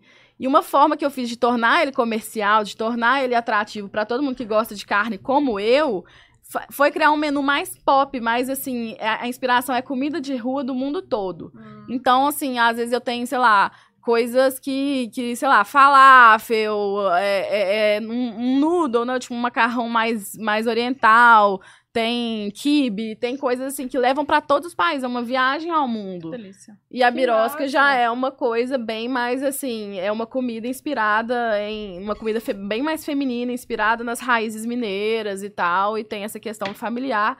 E tem a questão da mulher. Meus dois restaurantes só tem mulher na cozinha. Sempre. Os 10 anos do restaurante. Eu Igual, amei. Igual aqui no Pode, gente. Elas chegaram a se assustar. Só tem mulher também. Ah, eu não me assustei, não. Eu gosto é assim. É. Maravilhoso. Bru, parabéns. Obrigada. Sério. Obrigada. Ó, vale lembrar as pessoas que tá rolando. Os pratos estão rolando nos restaurantes das chefes que participaram. Sim, e sim. durante esse mês. E o prato acompanha uma estelinha gelada. É verdade. Ai, e lá na Birosa tá rolando o baião de todas né? Que foi a Cafira e a Catita que desenvolveram ele, que é um arroz super artesanal, né? A gente tá usando um arroz de pilão e elas fizeram um mini arroz que é lá do Vale do Paranaíba, com um molho super ácido de tucupi, tem carne de sol, é, tem uma mandioca fritinha, deliciosa, super crocante. É um é feijãozinho, é manteiguinha. Então é um prato assim, nossa. Gente, essas horas da fome. É, é aqui. É terrível até eu tô. tô eu já tô numa salivada. que máximo. Muito tá, então, saber. gente, vai lá no restaurante. É. Tá. Tem o link no QR Code pra vocês acharem também, né, o, os restaurantes que uhum. estão participando, os pratos. E a Estelinha gelada. Estelinha ah, gelada. Estelinha e sabe, gelada. acho que nesse espírito de Estela, né, de trazer protagonismo, comenta aqui alguma chefe que vocês Boa. acham que poderia é. ser mais reconhecida. Vai lá no Instagram de Estela, sabe, deixa para eles lá, sabe quem sabe. Sabe que eu fiquei sabendo? Ah. Eles estão querendo fazer de novo isso. Não, isso não, não mas o projeto... Não é um projeto pontual. É, não, é, exatamente. O projeto, ele não é um projeto efêmero, é um projeto Só, que tá uh -huh. realmente usando... É, eles, eles realmente estão tornando a coisa uma coisa viável para as mulheres terem esse protagonismo. Então, todas as chefes, as cozinheiras que quiserem, entrem né, na página da Estela, comentem e tal, porque tem várias etapas do projeto que podem ajudar né, a esse crescimento de carreira. Legal. Tem muitas mulheres que têm muito medo, elas inclusive não se sentem, nessas pesquisas, elas não se sentem ouvidas pelos chefes homens, porque ainda as cozinhas têm muito chefe homem, elas não se sentem seguras, elas não têm formação, e a Estela tá, pegou esses pilares, formação, tem projeto para isso, para ajudar a formar, tem crédito também, tem visibilidade também, então tá acontecendo todo o movimento de apoio da marca para as mulheres. É isso. É, é foda. Demais, demais. Eu tô Arrasou, Estela. Arrasou, obrigada por Eu ter vindo. Obrigada, Bruno. Sucesso. E quando a gente for pra lá, a gente Nossa, venha, venha, vai ser muito legal. Mensagem. E aqui, essa, essa nerd aqui não precisa ser assim pra cozinhar, tá, gente? Eu tava ouvindo ali, eu fiquei assim, gente, mas é curso, é estudo. Eu falei, assim, que isso? Eu, é, tem, é, pode ser mais orgânico também e tal. Vou assim, colar lá no Birosca pra é, você me ensinar. não, pelo amor de Deus, É, gente, podia ser um dia no Birosca, imagina, trocar. Eu quero, você viu? Vamos, total. Chegou a chata. Meu a chata do Birosca. chamado, sabe? Pra, pro, pra, pra, pra fazer chata e o chefe, mas eu não sabia ah. que, que era, tinha convidado. Menina, olha Pronto, só. é isso. Mas é saio daqui com outro quadro no canal. Aguardem, gente. Obrigada. Beijo, Bruno. Prazer, meu amor. E parabéns também, galera da, da Estela, porque é uma super Esse iniciativa. Projeto, é. é muito legal. É um projeto surreal, assim, que... Que bom que é só o começo, né, gente? É demais, isso. demais. Deixar as, as mulheres não serem validadas, né? Tipo, pelos homens, assim. Não, e essas. e- Chefes. E, e- e realmente dá, dá voz, dá espaço e. Exato. e Dá crédito, dá dá, créditos, visibilidade. É, e essa, e essas, essas inseguranças, né? Tipo, dá voz pra essas inseguranças. É. de realmente trabalhar elas. Ó, Maravilhosos. Parabéns. e estamos muito felizes de estar aqui com este projeto. Total. Agora, o seu curso que você fez durante a pandemia foi de quanto tempo? Durou um ano. Um ano. E aí, quando eu fui fazer o. Tinha que fazer um projeto, né? Tipo, pra graduação. E aí, o que, que eu fiz? Eu fiz. Durante a pandemia, eu foquei total em saúde. Eu falei assim, gente, eu preciso. Eu vou focar em não pirar, né? Porque minha filha tinha quatro anos. É, fechou a escola. Nossa. Falei, gente, o que, que eu vou fazer? Uma criança de quatro anos, um apartamento pequeno, né? Só, só dois adultos com ela. A gente ficou naquele inicinho, né? Sem é, ver ninguém da família e tal. E aí eu falei, eu vou focar na saúde. Aí eu montei uma rotina super saudável. E o que, que foi meu projeto de graduação do curso? É, como estimular o consumo é, de alimentos saudáveis através de receitas postadas em redes sociais. Então eu comecei a postar no meu Instagram, principalmente, algumas das receitas que eu fui fazendo em casa pra gente, porque eu tava buscando saúde, buscando uma alimentação mais saudável. E as pessoas gostavam muito de ver, assim, um alimento que às vezes não era tão atrativo, sei lá, couve-flor, que era uma das coisas que eu mais. Eu tive uma fase da couve-flor. Que eu mais usava. É. Ah, eu amo. Eu amo também. Vou te falar que das coisas que eu, assim, antes eu não aguentava sentir o cheiro. Ah, porque eu tenho essa história também. Eu era uma criança super chata pra comer.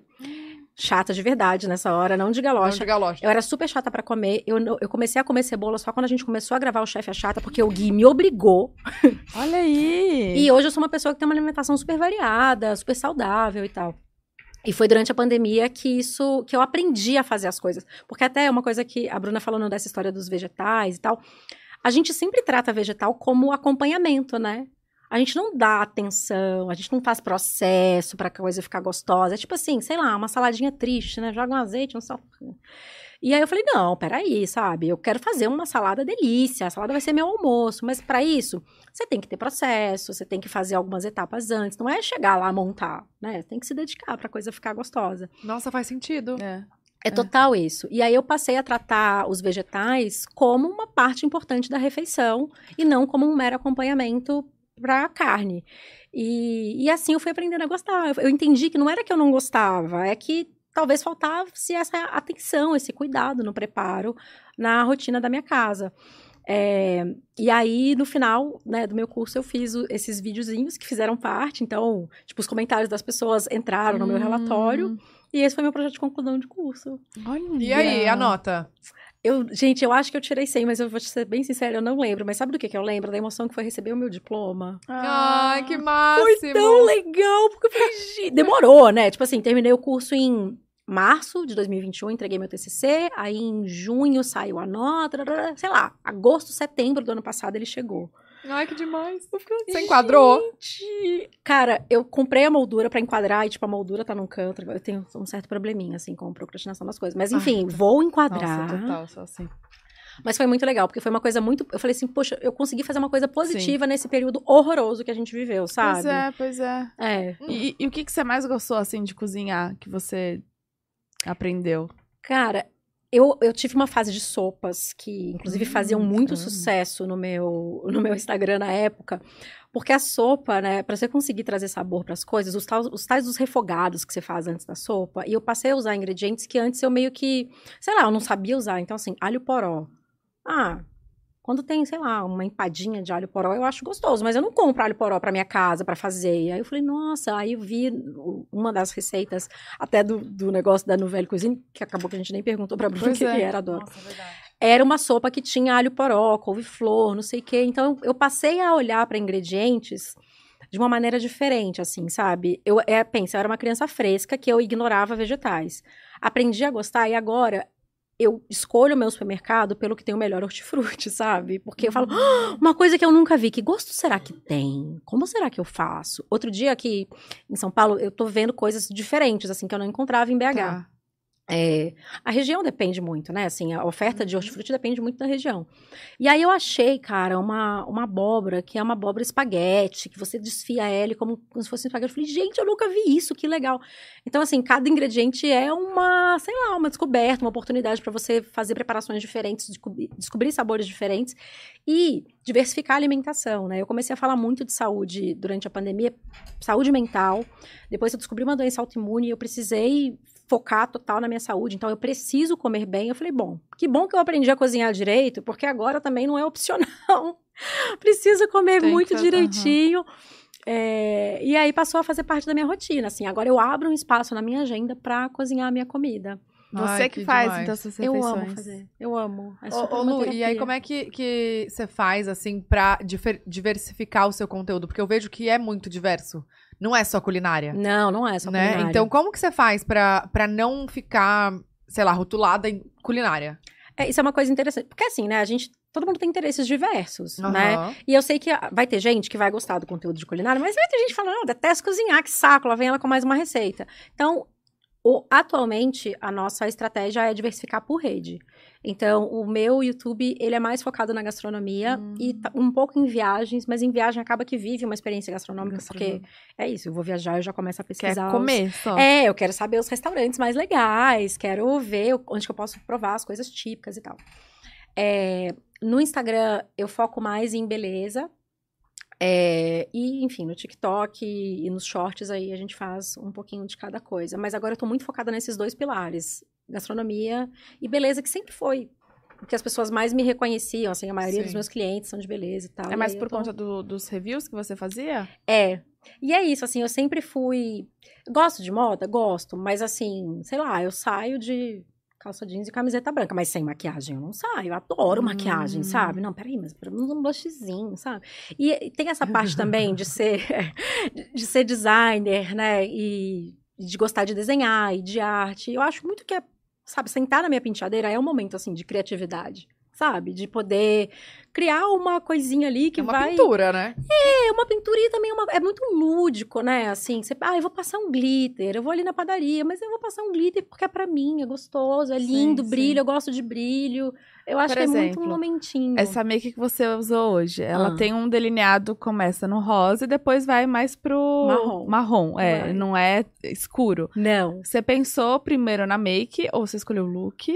Eu escolhi depois... o look e depois é, fiz a make pra ornar com look. Pra ornar. Fiz a make, não. Quem fez foi Savana Sá, minha amiga maravilhosa. Mas tá linda? Não, a Savana é perfeita. Toda vez que eu tenho alguma coisa importante, como estar aqui oh, no Podar. Ai, meu Deus! Que ela teve, como que é, pesadelo. Tive pesadelo.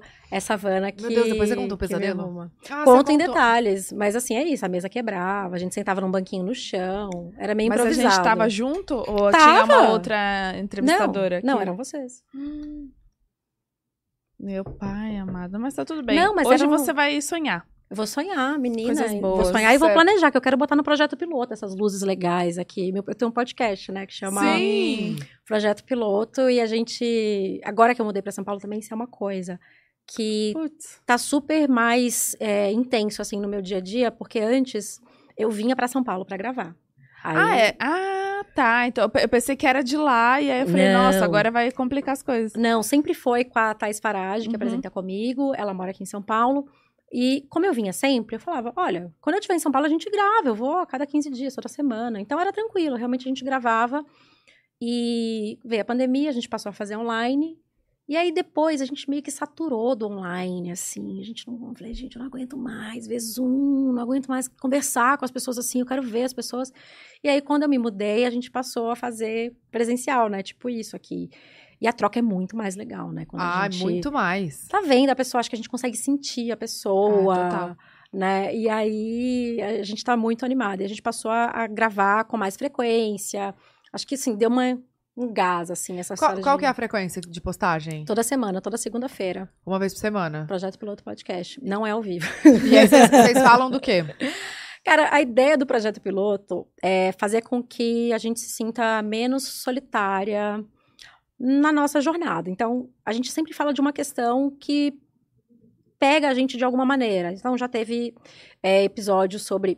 Sabe quando todo mundo começou a assistir a série Pacto Brutal, que é sobre o assassinato da Daniela Pérez e tal. Uhum. Tava todo mundo falando disso, foi a série mais vista no mundo da, da rede. E aí a gente fez um podcast falando daquilo que a gente tinha conflitos, falando sobre aquela questão. É uma questão difícil, né? E o, o episódio se chama Bandido Bom é Bandido Morto. Não são episódios leves, eu- é, são episódios que muitas vezes eles chegam numa questão mais profunda. A gente fez com um advogado criminalista e tal. Ah, tem convidados, então. Sempre tem convidado. convidado, ah, legal. tem que ter, né? Eu acho Sim, que sim, tem uma troca. tem que ter uma troca, é isso. A gente Uhum. faz episódios só a gente também, mas geralmente a gente tem convidado. Teve um episódio muito legal com a Isa, que é a estilista daquela marca Isaac Silva, que é uma pessoa. Nossa, ela é maravilhosa, muito. Tipo assim, no final a gente tava dando mãozinha, sabe? Assim, quando tem uma coisa. Ah, enfim. Mas é isso, é sempre sobre uma questão é, que pode trazer. A gente quer que a pessoa se sinta abraçada pelo projeto piloto, sabe? Que tenha ali é, um acolhimento de alguma questão que pode ser sensível para outras mulheres. E por que o Legal. nome Projeto Piloto? Então, porque para começar o projeto piloto, é, foi assim, eu mandei uma mensagem para Thaís. Ou, vamos fazer um podcast? Acho que a gente devia, 2019, né? E ela, Sempre à frente, né? Tu com a sua cabeça ali já pensando. mas é assim, é isso. Eu fico ligada porque eu acho que para quem tá há muito tempo na internet, se a gente não tá de Uhum. olho, a gente fica para trás, né? Assim, é claro que existem várias maneiras de estar online e agora o que eu tô vendo, né, a próxima onda O é quê? que a próxima onda da internet, Então, eu acho que Já conta pra Então, o que eu acredito é que não vai existir mais uma rede que vai ser a rede, é, né, que todo mundo tá, igual a gente teve até aqui. A gente tá- já tá vendo agora essa descentralização. A história do metaverso é meio isso, né, assim, Uhum. de ter é, o próprio usuário ter ali a sua rede e tal. A gente tá vendo as comunidades sendo criadas. É, mas lá em 2019 eu mandei pra Thaís, falei, vamos criar um podcast? Vamos! Mas como? Ah, não sei, a gente não sabia muito. Ah, vamos fazer assim, sei lá, um piloto. Ah, vamos chamar de projeto piloto. Piloto tem a ver com moda, ela é consultora de moda e tal. Aí ficou, e eu achei o nome divertido. É legal. não é? É. Projeto piloto. E- Super. E me tira uma responsabilidade de ser muito perfeita, sabe? É um projeto piloto, gente. Se der errado, eu já Caraca, gostei, é verdade. Gostou? Gostei Adorei. muito do nome, da, do, do significado. É isso. É, porque dar nome pras coisas é muito difícil, né? É muito Gente, difícil. e- mas é que você tem vários nomes legais de quadro. Eu dei sorte. Meu marido é muito bom nisso. Ele é Hum. publicitário, ele me ajuda muito. Tá, e hoje, como é que tá a, a rotina, assim? Como é que tá o- o- os jobs? Porque, gente, é muita coisa, né? É muita E coisa. além do que tem casa, tem filho, tem marido. É. Mudança. Então, tô fazendo muita terapia. É. É. Mas não, os jobs Cinco estão vezes na semana. cinco vezes por semana. Não, mas estão muito legais, assim. Eu realmente vejo muita diferença de poder estar aqui em São Paulo, é, de poder trocar com os clientes, assim. Eu não fazia, pensa que eu não fazia reunião antes. Eu recebi um briefing, um e-mail para fazer um trabalho. É muito diferente você receber um e-mail e você ir na sede da empresa, conversar com as pessoas, entender o que, que é importante. É, ou então tem um evento de lançamento, igual teve o evento de Stella que eu fui. É, eu fui porque eu sabia que era um projeto muito legal e eu, eu queria estar lá, porque era um evento de gastronomia, eu não ia perder a oportunidade de Uhum. comer esses pratos. É, mas aí lá, vi a Bruna, falei com ela que a história dela me tocou. Eu fiquei sentada na mesa da Astrid Fontenelle. Eu achei muito chique. achei muito chique. Um PS. É isso. Ah. É, e aí encontrei um amigo. Então, assim, você vai criando conexões, Sim. né? Eu acho que isso é muito importante. Eu acho que depois da pandemia, é, isso foi uma das lições também pra mim, sabe? De é, me abrir mais pra me conectar com as pessoas. Porque eu sempre fui uma pessoa muito introspectiva, muito tímida. E eu acho que, assim, eu já perdi muitas oportunidades é, ao longo da minha carreira por ter essas características, sabe? Eu tinha muito. É, é isso, eu tinha medo de, de chegar até as pessoas, de me arriscar. Porque é, é um risco, né? Você vai num lugar que você não conhece ninguém, vai tentar. Você pode ficar ali isolado, mas enfim, vou tentar. E agora eu tô nesse momento, sabe? Vou tentar. E tem sido muito E- bom. e- né? Ai, que demais. É Tem bom sido demais muito quando a legal. gente tem, quando a gente muda, né? A É. chavinha, assim, o mindset É, acho que é- total. Essa vinda pra São Paulo também deve ter dado um- uma impulsionada nisso, na, na mudança até do, do trabalho, da, da pessoa, né? É. Da pessoa Lu. É mais fácil agir diferente num lugar novo, né? Porque é isso, já que é tudo novo mesmo, eu, eu- eu brinco assim, ah, a Lu de São Paulo, ela é mais extrovertida. A Lu de São Paulo. A Lu de São Paulo, o que que, o que que mudou na Lu de São Paulo? Conta pra gente. A Quais são os Paulo. hábitos adquiridos aqui? Ah, então. É, eu, Yoga, meditação. Yoga, pilates, ahn, a Luísa... Gente, é muito engraçado, né? Toda vez que eu viajava pra cá, eu voltava e a minha mãe falava, você tá fazendo um sotaque esquisito. O que, que é que Só tá um acontecendo? Só um pouquinho. Mas eu continuo focada muito na minha saúde. A minha saúde é a minha prioridade número um. É, passou a ser na pandemia e eu entendi que deveria ser a, a, prioridade de todo mundo. Eu acho que aquilo que a gente viveu mostrou pra gente, né? Que se a gente não tem saúde, a gente não tem nada. A gente viveu uma crise que o mundo parou por conta de uma questão, né, ligada a isso. Então, eu, eu adquiri muitos hábitos que eu não tinha antes. Então, eu durmo bem. É, o meu sono é minha prioridade. Então, se alguém me chama, sei lá, Lu, vamos jantar? Vamos. Que horas? Ah, vamos encontrar nove? Não. Nove tá tarde, eu não vou sair para jantar às nove. Eu saio, vamos encontrar às sete, para as nove tá terminando e poder voltar para casa e dormir. Que hora você dorme, acorda? Parece meu marido. Eu durmo por volta assim. das 10, mas hum. eu preciso começar o processo para conseguir dormir às 10 antes. Então eu abaixo a luz da casa, eu tento evitar telas. Durante a pandemia eu conseguia ficar sem o celular. Agora que voltou o trabalho, as coisas não estou conseguindo tanto, mas tudo bem, fico ali tentando. É, mas eu tento dormir pelo menos 8 horas por dia li um livro que de um neurocientista que me convenceu. Aí eu quis dividir com todo mundo. Gente, tá todo mundo dormindo errado. Que livro que é? Chama Porque Nós Dormimos. É um neurocientista que é especializado em sono. Tem TED dele, ele é super legal, assim. Uhum. E ele começa a falar de por que, que é importante. Aí você fala assim, gente, a gente tá ferrado que a gente não tá dormindo. E o mais legal de estar na internet é poder dividir isso com as pessoas. Nossa, é, sim, é. super. Né? Porque as coisas acontecem com a gente. Eu falo, gente, aconteceu isso, vocês sabiam disso? E aí eu corro para dividir. Então, tudo isso que aconteceu, eu divido com as pessoas, né? Com as minhas tá seguidoras, assim. Então, muita gente, durante a pandemia, que eu comecei a fazer exercício todos os dias, eu aluguei uma bike. E aí eu fiquei viciada em fazer bike. Aí eu achei um aplicativo que era muito legal de fazer aula. Tipo aí, spinning, assim? Tipo spinning. E aí as pessoas, ah, eu quero assinar também, como assina? Aí veio, veio o tutorial de como que assina o aplicativo, aí todo mundo assinou o aplicativo. Aí, Lu, eu tô conseguindo treinar todos os dias. Aí quando eu cheguei no treino número 100, todo mundo comemorou junto. Hum. Não, é muito legal. Mas eu comecei essa jornada da saúde, de bons hábitos na pandemia e hoje continua sendo a minha prioridade. Então, é, Você mantém muita coisa. Dorme ainda. às 10, acorda. Dorme às 10, eu acordo às 6 e meia da manhã. Minha uhum. filha é, estuda de manhã, ela odeia isso. É, mas eu acordo ela, tomamos um bom café em família, que eu acho que é uma coisa, é um momento super gostoso. Ah, é muito. É, e aí eu passo a manhã focada em coisas mais, tipo, de computador. Então, reunião online, escrever roteiro, aprovação de job, mandar relatório, emitir nota, enfim, né? Aquela parte muito os BOs glamurosa. Da vida adulta. Exatamente. Uhum. Acontecem de manhã. E aí, um pouco antes do almoço, eu treino sempre nesse horário que eu me habituei durante a pandemia e agora não consigo tirar. Uma das coisas para você adquirir um novo hábito é sempre estabelecer um horário fixo, né? E aí eu fiquei hum. tão habituada que eu já tentei treinar em outros horários e não mas, vai. Mas continua treinando a bike? Ou você faz academia? Eu, aqui em São Paulo, eu matriculei todo mundo, a família inteira numa academia e eu faço bike na academia. Hum, tá. E aí passei a fazer lá e passei a, também a fazer outros esportes. E aí teve isso também, deu a Lu de São Paulo, ela risca. Eu voltei a dançar depois de 25 anos, eu fazia Ai, balé quando eu era criança. Beach era... tênis. Beach tênis, eu fui no meu primeiro fim de semana em São Paulo. Fui convidada e eu falei, tá bom, eu vou. Vamos testar. Eu fui. E é Mara, né? É eu muito, amei. é muito tô, difícil, eu, eu, só né? não tô ente... Menina, e eu fiz uma, uma aula só, hum. não errei nem uma bolinha, amiga. Ah, mentira. Oxi. E por que não continuou? Eu erro tudo. Porque agora tá frio, eu não vou nesse frio. Sorry. Ai, tá vendo? É, não. tá frio mesmo. A areia fica gelada. Não Gente, mas o que, que tá acontecendo com esse frio? Novembro, amor. Ah, e eu postei isso no, no Instagram, as pessoas assim, ah, Vigo é São Paulo, é São Paulo. Não é São Paulo, né, não. né, gente? Isso aí é outra coisa. Pelo Não. amor de Deus, não tá normal. Não tá Não, mesmo. tá. Mas eu gostei do beach tênis. É legal, Também. né? É legal, é, É divertido, porque não parece que você tá fazendo um exercício, né? É uma brincadeira, você tá pegando uma bolinha. É. Sim. Eu sou E muito gasta caloria ali, viu? Gasta. Você, na, Sério? na e a areia, perna véi. também, né? Rola uma coisa tipo, de você É. ficar indo atrás. É. Mas eu, eu tô treinando, testando coisas novas. Faço pilates, faço yoga. sei Tá, lá. mas e aí você vai na academia antes do almoço? Antes do almoço. Antes de sair pra academia, eu faço meio que uma preparação pro almoço. Porque, igual eu falei, eu, eu Hum. cozinho a minha comida, né? Todos os dias você cozinha, então. Todos, ou todos os dias eu cozinho, ou então eu faço uma quantidade um pouquinho E maior. sobra. Aí amanhã sobra um pouquinho desse, outro pouquinho daquele, eu faço um terceiro pra intercambiar, ou então pego um congelado pra a- ajudar ali. Às vezes já rolou também. Eu preciso fazer isso mais, porque era uma ótima coisa.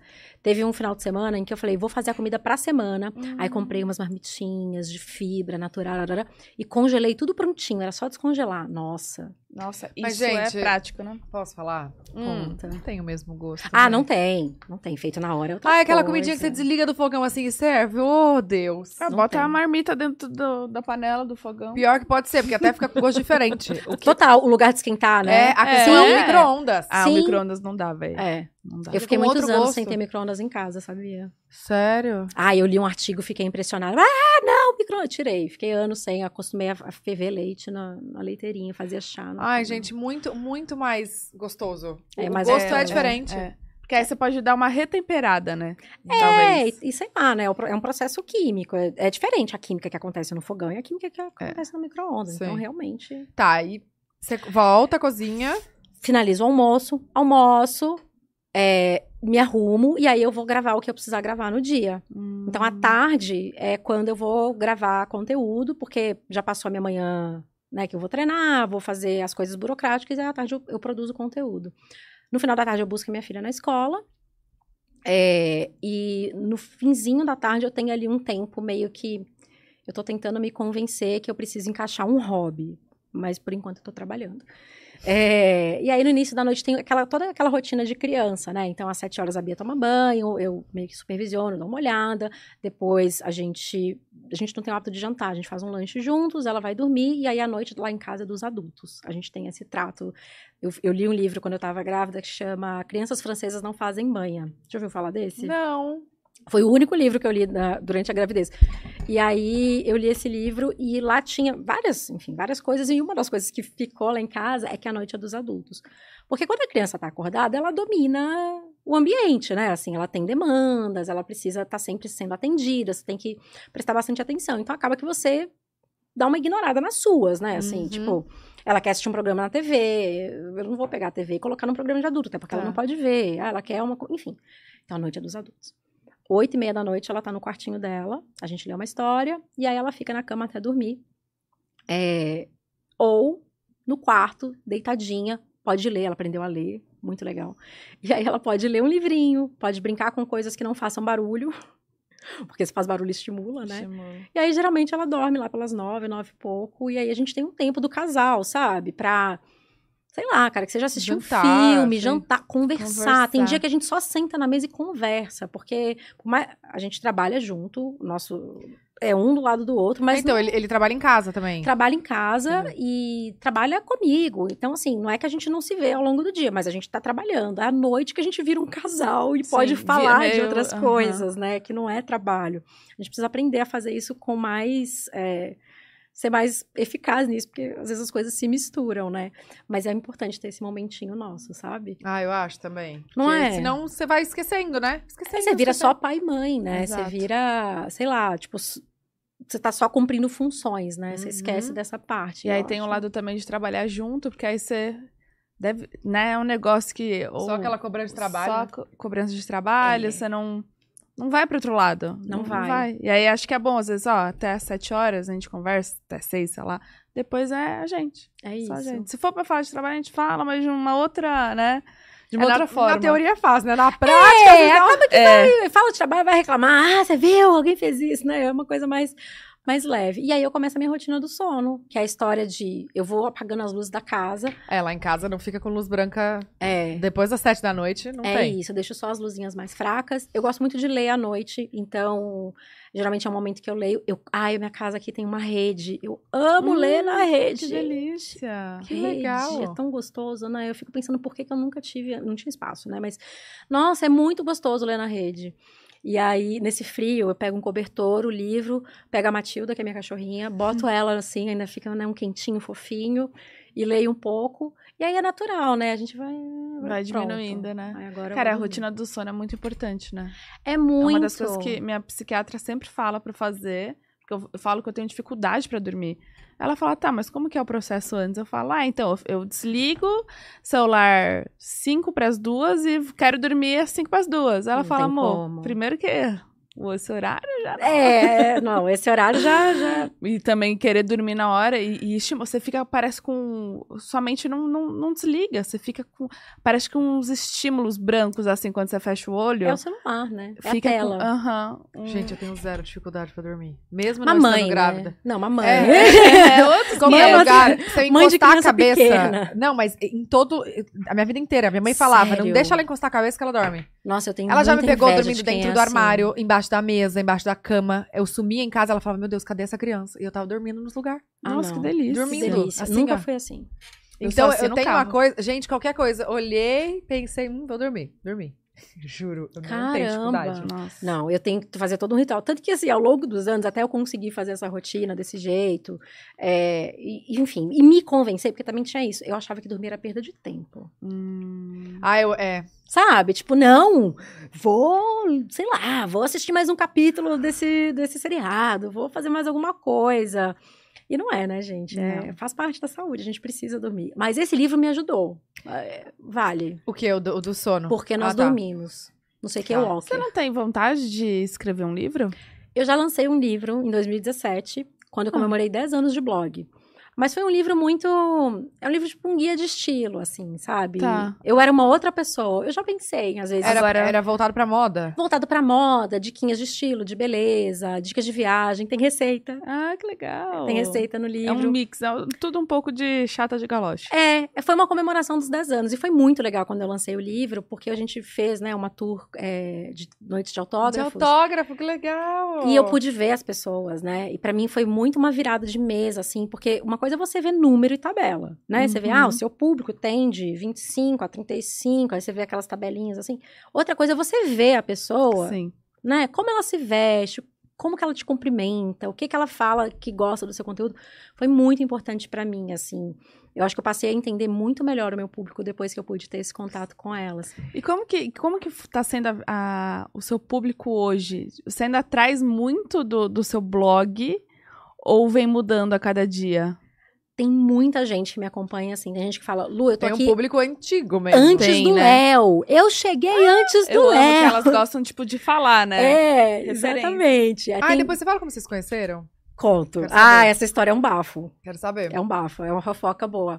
É, E a gente. E, e tem gente que fala, ah, eu conheci no- na época que você estava grávida, porque quando eu fiz Diário da Gravidez, não era comum ter Diário da Gravidez do, no YouTube. E eu fiz um diário e muita gente chegou por conta disso. O parto da Bia também foi muito no início desse movimento de parto natural. E o parto dela foi natural, ela nasceu na banheira e tal. E aí o meu relato de parto também foi uma coisa que muita gente chegou, por conta disso. É, agora tá chegando a gente por conta do podcast, o que eu tô achando muito Ai, que legal. Eu falei, que... Ah, eu gosto muito do seu podcast. A pessoa nem sabe que eu tive um blog um dia, sabe? Não conhece nada, você só, só conhece ali do, É. do projeto. Você é a menina do podcast? Aham. Ué, legal. Não, eu achei demais, porque pensa, eu tô chegando em gente que eu não chegava antes. Uhum. É muito legal. E, e é o que é importante, né? Se a gente, se eu pretendo continuar, né, criando conteúdo pra internet, eu preciso chegar em novas pessoas. Não, não dá pra ficar, porque as pessoas mudam, né? Nada é eterno. Então a pessoa se interessa pelo seu conteúdo uma época, vai ter outra época que ela não vai se interessar, ela vai mudar, eu vou mudar, né? Tudo muda. Então é sempre importante a gente estar chegando, né, em, em públicos novos, porque senão Com certeza. Não, total, total. A gente percebe muito isso aqui também. E acho que isso do convidado também tem a troca, né? Porque tem o público do convidado, o É. seu e o do podcast. Aham, aham. total. Tem, tem um público que só assiste podcast. É. Às vezes tem gente que. Também, a gente, tá- né, que nem sabe quem é a gente. Ah, e a menina lá do podcast? É, que é é, muito ela. louco. E né, entrevistou assim. tal pessoa, porque aí veio pela tal pessoa. Veio pela É, pessoa. é. E não conhece. Isso é legal, né? É Também, demais, poder ser demais. apresentado. Conta a história de vocês. Ah, então. Essa história as minhas seguidoras já sabem. É, eu conheci o Léo, eu fazia design, estava estudando na faculdade e fiz uma inscrição para um estágio numa agência de comunicação. Cheguei lá, fui entrevistada pelo diretor de criação da agência, que era o Léo. Eu fui Ah. estagiária do Léo. Ele é 10 anos mais velho que eu. Mas Caraca. calma, a fofoca fica. Isso não é a fofoca. A fofoca é. Vocês não façam corte disso. Sem corte. Vai ter. A fofoca é, é, ele era casado, eu estava noiva, eu me casei, o Léo fotografou o meu casamento. Ele era fotógrafo profissional, eu contratei ele para fotografar meu casamento. Três anos depois, eu já tinha me separado, ele estava se separando, e aí a gente ficou junto. Caraca! Tem mais coisa. Casei com o fotógrafo do meu casamento. É esse o título do Ah. corte? É um belo de um corte, viu? Eu adorei o título que ela deu! Ué, gente, vamos lá, vamos Casei com o e, fotógrafo do meu faz casamento. assim, aponta pra... Gente, mas para. As pessoas vão falar assim: como assim casou com o fotógrafo do seu casamento, né? Mas Parou o casamento na dia, hora, chamou é. o fotógrafo, né? Chutou o noivo. Não, eu fui casada por Caraca, três eu anos. Não sabia. Menina, eu também não sabia. Ah, mas é uma fofoca, que não é uma coisa que eu saio contando, né? Agora que já tem 10 anos, uma filha de 7, eu já posso falar, mas é uma coisa meio tipo, nossa, sério, você fez isso? Fiz. E o, eu fiz. E o álbum. Você fez isso? Fiz. É, fiz, né? E o álbum do meu primeiro casamento era o álbum que ele mostrava para as pessoas que iam visitar a agência. Pra vender. Pra vender, porque. Porque você tá com fogo. Não, a gente achou ele agora na nossa mudança pra São Paulo. Aí a gente achou que era hora de se desfazer dele, porque não fazia mais sentido. Ah, Gente, sim. babado bom, viu, esse? Tá vendo? Menina, mas eu acredito muito nas coisas que tem que ser, que sei lá. Que tem que ter uma você teve conexão. que casar pra contratar esse fotógrafo, e É. depois você conhecer ele, pra- sabe? Não, e é uma coisa assim muito louca, porque quando a gente né, se conheceu e ele é, era meu chefe e tal, sabe quando você vê a pessoa com um distanciamento? Ele era 10 anos mais velho, eu tinha 23 anos. Então, um cara com mais de 30, pra mim era um idoso, pra começar, sabe? Menina, eu tinha isso quando eu tinha 20 e poucos. Não Falando, é. O que, que esses caras de 30 anos estão falando comigo? É, tipo. A água já acabou? Não, eu falo Gás? muito, esqueço de beber as coisas, viu? Eu nem deve falei, tá- O falei café que o deve café. tá não, eu tomei ele frio e achei gostoso. Tem Ah, isso aqui, não. mas deve estar quente. Não, mas aqui tá bem. Tô. Quer, quer completar? Não, pega uma geladinha, Eu cara. não sei se tem água com gás. Eu Porque sou também chata, é eu trouxe com gás. Gente, sabiam que ela é viciada em água com gás? Contei. Tem Outro- degusta chata de água com gás lá no canal. Não, ela tá, tava contando que ela degustou água com gás vendada e sabia diferente de cada uma. Eu tô chocada. Sabia. Foi Babado muito legal esse esse vídeo. negócio. Mas eu vi ele com esse distanciamento, sabe? Ele era muito mais velho, era dono da agência, tipo assim, eu era estagiário, sabe assim? Não Sim. tinha chance. E aí depois, né, quando a gente ficou junto e tal, de vez em quando dava uns bugs, assim, sabe? De olhar pra ele e falar. Nossa, eu não acredito que eu tô namorando com você, que coisa esquisita. Foi assim até, sei lá, dar um Chocada. ano junto. Mas. Tá, é mas e aí isso. vocês começaram a namorar e, e casaram rápido? Tipo, foram morar juntos? Eu acho que a gente. Assim, que aconteceu que assim, né? Cada um morava na sua casa, mas não ficava separado. Então era na casa dele, era na minha casa, na casa dele, na minha casa. Eu falei, olha, por que, que a gente tá pagando dois aluguéis? Isso não faz sentido. Vamos pagar Sim, um só? sim. Vamos. Aí a gente foi morar junto e seis meses depois a gente se casou. Casando. Então ficou, tipo, um ano, acho que foi um ano e três meses da gente começar a namorar pra gente. E você casar. casou, você casou a primeira vez na igreja? Não, eu não sigo nenhuma religião. Entendi. O meu primeiro marido tinha uma religião, e aí a gente é, fez uma cerimônia. Gente, meu primeiro casamento foi lindo, não é à toa que o Léo usava pra, pra usar as fotos. Porque realmente, um jardim e tal, mas assim, eu tinha 23 anos, romântica, sabe? Flor no Ah. cabelo. é.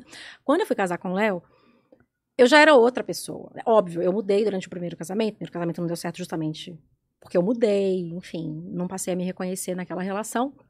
E aí, quando eu fui casar com o Léo, a gente casou no lugar onde ele me pediu em casamento, que era um restaurante. Olha! Ah, marra com o tema, veja bem. Ah, então ele gosta também de gastronomia. Ele gosta, mas não era uma coisa tão presente na vida dele. Tá. A gente tem um quadro na nossa cozinha que o Gui, meu amigo que fazia o chefe chata com a gente, fez com a gente uma, fez pra gente uma receita ilustrada e ele deu de presente de casamento, que é uma sobremesa, que é uma cheesecake de Nutella, que eu fiz no primeiro jantar pro Léo. Tipo assim, a gente tava no início, Você assim, "Ai, vem jantar aqui em isso? casa. Aí eu fiz um, um- um jantar todo e a sobremesa era cheesecake de Nutella. Aí eu falo que Pegou o ele que- pela barriga. Exatamente, foi o Caraca, que mulher. conquistou. E aí tá lá na minha cozinha. Contei essa história pra Bia outro dia. Mamãe, o que que é shizikake? Ai, que ela aprendeu a ler agora! Gente, essa fase é muito boa, né? é muito demais as, as bonitinho. coisas que saem, né? Shizikake. Gente. Tá vendo? A gastronomia tá aí, gente. Mas agora ela é super ligado. Adora também, vai comigo, faz os degusta chata junto, faz Ah, o dá opinião. E é muito legal, porque, por exemplo, a gente foi recentemente na Casa do Porco aqui em São Paulo, que é um restaurante super. Nossa, que Menina, você chegou badalado, né? Então, eu fui no meio do feriado 5 da tarde. Hum, Porque eu pensei, não, ninguém vai chegar no restaurante 5 da tarde. Tinha três meses na minha frente. E ainda... Mas consegui entrar, esperei uma hora e pouco só. Onde que é? No Morumbi? Não, é no centro. Bem no centro, perto da tá, República. co- confundi com outro. Eu já escutei desse, mas estou confundi com outro. É, e esse acabou de ganhar, é o sétimo melhor restaurante do mundo. Eu falei, gente, eu não vou conseguir nunca ir. Mas aí, no meio do feriado, eu falei, vamos tentar? Tentamos no e deu. feriado ainda, porque geralmente lota mais. Gente, vou fazer uma pergunta agora. Só tem porco lá ou não? Então, essa foi a descoberta do vídeo e é por isso que eu tô contando essa história, porque o Léo parou de comer carne. Ele come só peixe e vegetais. E aí eu falei, putz, como é que eu vou levar o cara na casa do porco? né? Eu falei, ah, um macarrão vai ter. Um macarrãozinho. É, e aí chegou lá, a gente descobriu que tem um menu degustação vegetariano. Olha que legal. E eu nunca tinha ouvido falar disso. E aí a gente fez um Chegou a Chata, filmamos, Porque, gente, os vegetarianos precisam saber que tem comida pra eles na Casa do Porco. É um restaurante super famoso que eu tenho certeza que um monte de vegetariano não vai porque chama Casa do Porco. Falar, É. não vai Sim. ter. Tá, e, e o quê? Nota 10, você dá? Não, incrível. Não, é incrível, é incrível. A única coisa chata da experiência é ter que esperar. Mas você já sabe. Você já então, sabe, exato. Você vai preparado. Mas, gente, atendimento muito legal, o ambiente é muito legal. E o que eu mais gostei, porque assim, eu não gosto de restaurante, sei lá, fino, sabe assim, toalha branca. Aquela coisa que você não consegue nem se mexer? Exatamente. Não gosto. Ah, eu também não gosto. 50 pessoas te olhando comer. Não Sim. gosto. Não Já sei quantas opções de, de taça. Talher, é. troca taça Do toda vez. Terraço Itália, assim. Não conheço esse. Já ouvi falar. Vai lá. É pra ir, né? Não, vai, é é super chique também. É um Tá dos bom. mais chiques, assim, mas é aquele que você não consegue. Aí tem traje, não dá pra entrar com qualquer roupa. Ah, Estranho. então.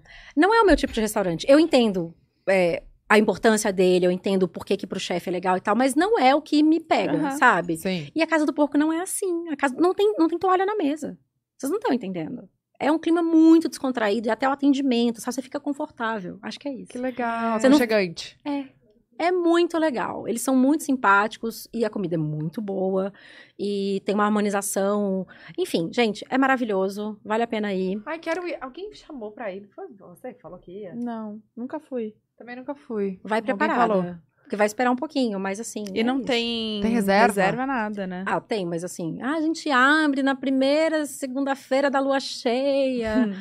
às 10 da manhã. Sabe assim, você não vai conseguir reservar. Tá. Sabe assim? Ah, infelizmente estão todas esgotadas. Elas estão sempre esgotadas. Você tem que ir. Nossa, depois eu vou te passar umas indicações de, quero. de restaurante. Não, e eu quero ir em todos da Estela agora, né? Porque eu tava lá no evento, Ah. eu, eu, eu conhecia os dois da Bruna. É, eu já conhecia a Cafira, mas um monte de chefe que eu não fazia ideia. Então eu fui, porque é, lá no evento tinha arroba de cada uma delas. Eu fui anotando. Então eu quero ir de todas. Só pra tomar a estela de graça. Ah, tomar estela de graça é muito bom. E comer e conhecer o restaurante, né, gente? Lógico. Sim, sim. Mas eu tenho uma lista enorme de lugares que eu quero que eu quero conhecer em São Paulo, assim. Ai, Aceito super indicações, porque também as pessoas, é isso, as indicações das seguidoras sempre são certeiras. Lu, vai nesse. E sempre amo, assim. as Eu, pessoas eu adoro quando eu vou viajar que o povo Já sempre me lista, né? indica coisa boa. É? Vai nesse que é isso, vai naquele que é aquele outro, vai não sei o que que é. Não, é isso. E eu vou. E é bom, E é né? bom, assim, é. elas acertam, porque elas conhecem a gente, já seguem, já estão ali há um tempo. É Mara, é É perfeito. babado. É babado. Ô, vamos ver perguntas? Pã. Opa. Gente, sumiu. Deixa eu abrir aqui. Tô me ligando da portaria. Vamos lá. Perguntas do Twitter. Não. Superchat. Aqui. Não, tem Twitter também. Peraí, esse aqui. Ah, tá, é de agora. A gente confunde com. Tá tudo bem. Ah, Central pode delas, gostei. Lu, tem alguma coisa que você não come por nada, que não gosta de jeito nenhum? Tatá e Bu, amo vocês demais. Sucesso pra vocês três sempre. Beijo. Eu, eu vou esperar um segundo pra responder isso, porque se tem seguidora minha no chat, elas vão responder o que que é. Porque é uma fama no meu canal, assim. Você não come de jeito nenhum? Não como de jeito nenhum. O que que eu não como de jeito nenhum? Vou esperar uns segundos. Deixa vamos ver. ver. se elas vão acertar. Fala isso, Ah, é. é, vamos ver. Vamos ver se alguém vai falar alguma coisa. Ah, é, vamos ver aqui. Peraí, vou abrir aqui. Vamos interagir, gente. Vocês estão aqui ainda, pelo amor de Deus. Tem que falar. Tem que falar o que que... será? Não. Não, eu amo coentro. Nossa. Coentro é uma coisa que ou a pessoa ama ou ela odeia, né? É, eu, eu- sou das que ama e taco coentro em tudo. Cadê, gente? Manda aí no Pepino. chat. Hã? Pepino. É pepino. Falaram? Falaram. Pepino. Pepino. Eu não como pepino de nada porque meu pai não come pepino por nada e ele fala desde que eu era criança: não existe pepino gostoso. Existem pessoas que gostam de pepino. Ele odeia pepino por tudo na vida. Você tá zoando. Eu amo pepino. Não consigo. E o. Como que é que a gente come? Ah, eu Não. também amo. Picles eu gosto. Eu não Gente, gosto eu de como pote picles. aquele inteiro. Vendo TV. Eu como gosto de picles. Eu não gosto de picles. É o. Eu não sei. É picles é pepino, né? Também. É, É, pepino. conserva, Geral, assim, conserva. picles pode ser várias coisas, mas o que a gente tá mais acostumado a ser é Como que chama? A gente falou dele hoje. Suno... Sunomono. Sunomono. É, ah, não, esse eu não gosto. Nossa. Que é muito delícia. pepino, assim. Se eu sinto cheiro, acho que meu problema com pepino é o cheiro. Porque o picles tem um cheiro diferente, né? Uhum, Ele uhum. fica ali. Gente, você acha que pepino tem cheiro? Que ele domina o ambiente. Alguém parte um pepino lá do outro lado, eu Caraca. sinto O cheiro. japonês? de Eu tô falando pepino japonês. Não, não. Odeio. Todos. Não, não, não tenho Não o dá. japonês, o brasileiro, Qualquer o um. americano. Qualquer um. Partiu um pipi, não quero. Não Caraca. E as Chuva pessoas- de pepino no, no chat. Assim. Salsinha ela odeia também. Ah, eu não gosto de salsinha também. Ai, amo não, salsinha. eu gosto de cebolinha e amo coentro, salsinha. Olha, quem gosta de coisa não gosta de cebolinha, gente? Não, cebolinha eu gosto, salsinha que não.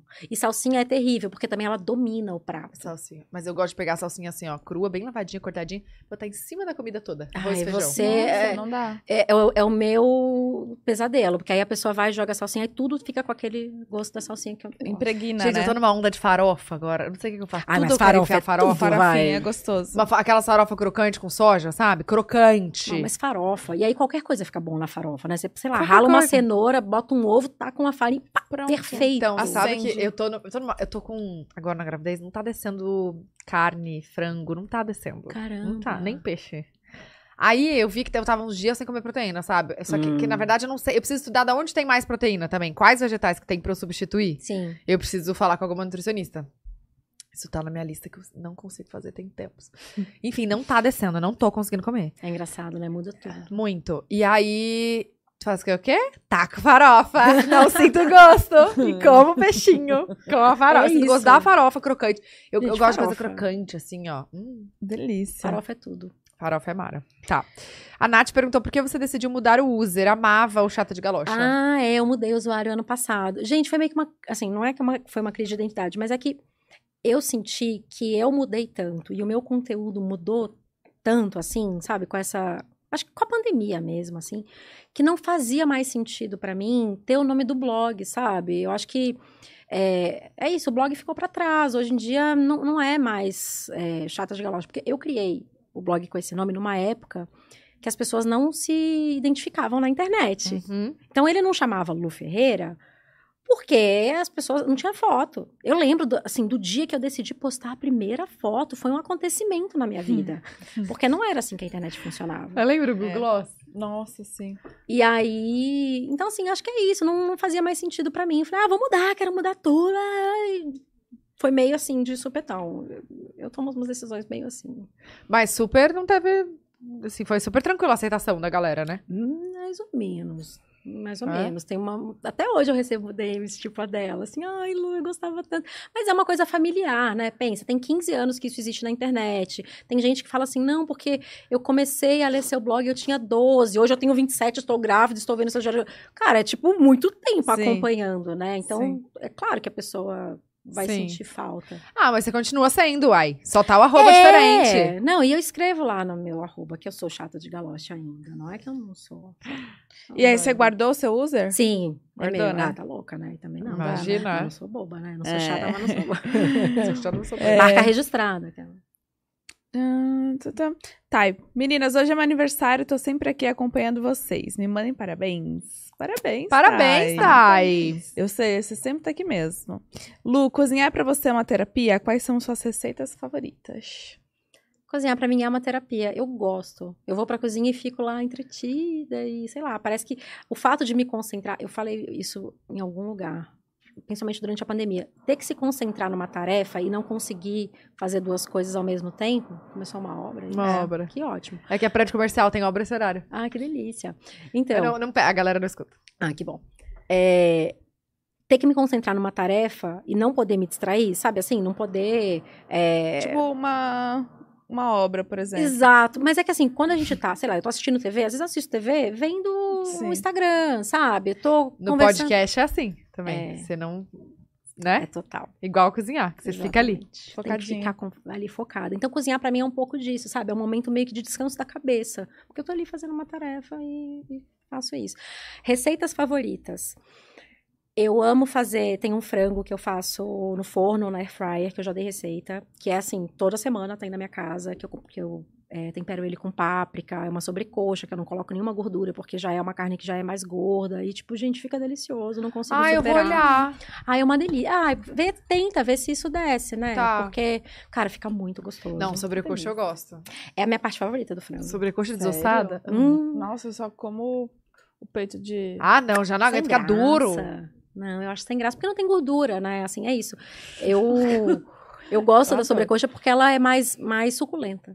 Gente, esses dias que me deu muita vontade de comer costela de tira, sabe? Assado de tira. Sim. Gente. E você comeu? Bom, eu comi, lógico. Ah, bom. Pedi no restaurante. É. Bom demais, Faltando proteína, vem essa, essa Nossa vontade, senhora, aproveita. só vi aquelas gorduras. Eu, ah, que se dane. Vou comer tudo. Ai, Comi. gente, mas é a gordura dá sabor, né? Assim, não, esse negócio de ficar demonizando a gordura também. Gordura é necessário pra gente. Acho também que tem isso, né? A gente foi criado numa cultura de dieta que, tipo, envenenou a nossa cabeça, né? Assim, de, de achar que as coisas não pode ter gordura. Ai, o açúcar, pedir desculpa pra comer açúcar. Não, assim, sabe? Equilíbrio, né? equilíbrio. E é isso, gente. O frango, sabe, é, pra cozinhar você tem que colocar alguma gordura, que Sim. seja um azeite, que seja a gordura que você quiser, mas pra você ter sabor, você tem que ter isso. É um, é um nutriente, enfim. Só em que, excesso faz que mal, É isso né? que eu ia falar. Mas dosar. Sim. Saber Tá, então dosar. receita favorita. Esse frango. Como é, como é o nome? Frango na air fry? cara, eu acho que deve canal. ser tipo sobrecoxas assadas com páprica, talvez. Tá, não tá no canal, tá no Instagram, Lutz Ferreira, tem uma guia que tem receitas do dia a dia. Tá. Top. É lá. páprica defumada ou Defumada. picante ou Não, doce? Defumada. Defumada. Sempre top. defumada.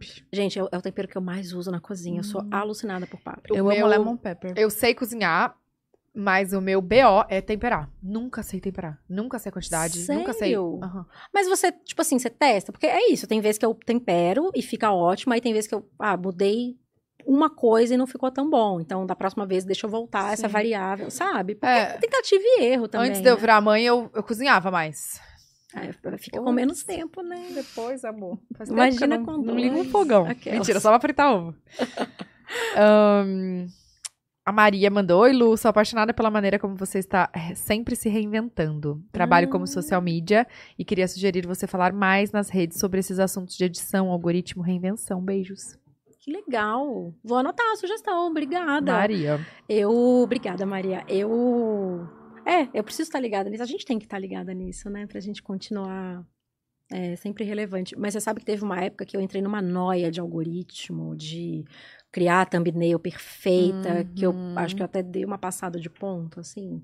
Agora Surta, a gente. É, surtei. E aí, agora, eu, eu contratei uma pessoa para fazer essas otimizações, que daí é uma coisa a menos também para eu pensar, para eu poder focar no conteúdo e ter alguém para fazer isso. Mas é super importante, né? Pra gente Total. conseguir fazer o conteúdo chegar, assim. Total. É a história dos cortes, né? Maravilhosos. Que Muito. vão ali desbravando. Muito. Isso, às vezes dá pra até saber quando a pessoa assiste só os cortes ou o, geral, porque nos cortes tem várias dessas pegadinhas. E vários dos assuntos, tipo, ai, mas a fulana falou isso, isso, isso. E aí você vai gente, ver o programa todo, não é bem aquilo e tal. Então dá pra saber, exatamente. Olha aqui, temos uma publi da Fernanda Pereira, eu conheço esse nome. Olá, galera de São Paulo que precisa de transportes e mudanças. Motoboy, utilitários e mudanças. Para sua tranquilidade e segurança, arroba cr.transportes.mudanca. Mudancas, sem o C cedilha. Eles que fizeram o transporte da minha casa, eles são... Transporte da sua casa, amiga, pegar a casa Não, e levar. mudança, mudança da minha casa, eles são maravilhosos, maravilhosos. Ah, eles fizeram essa do Podpah mudança?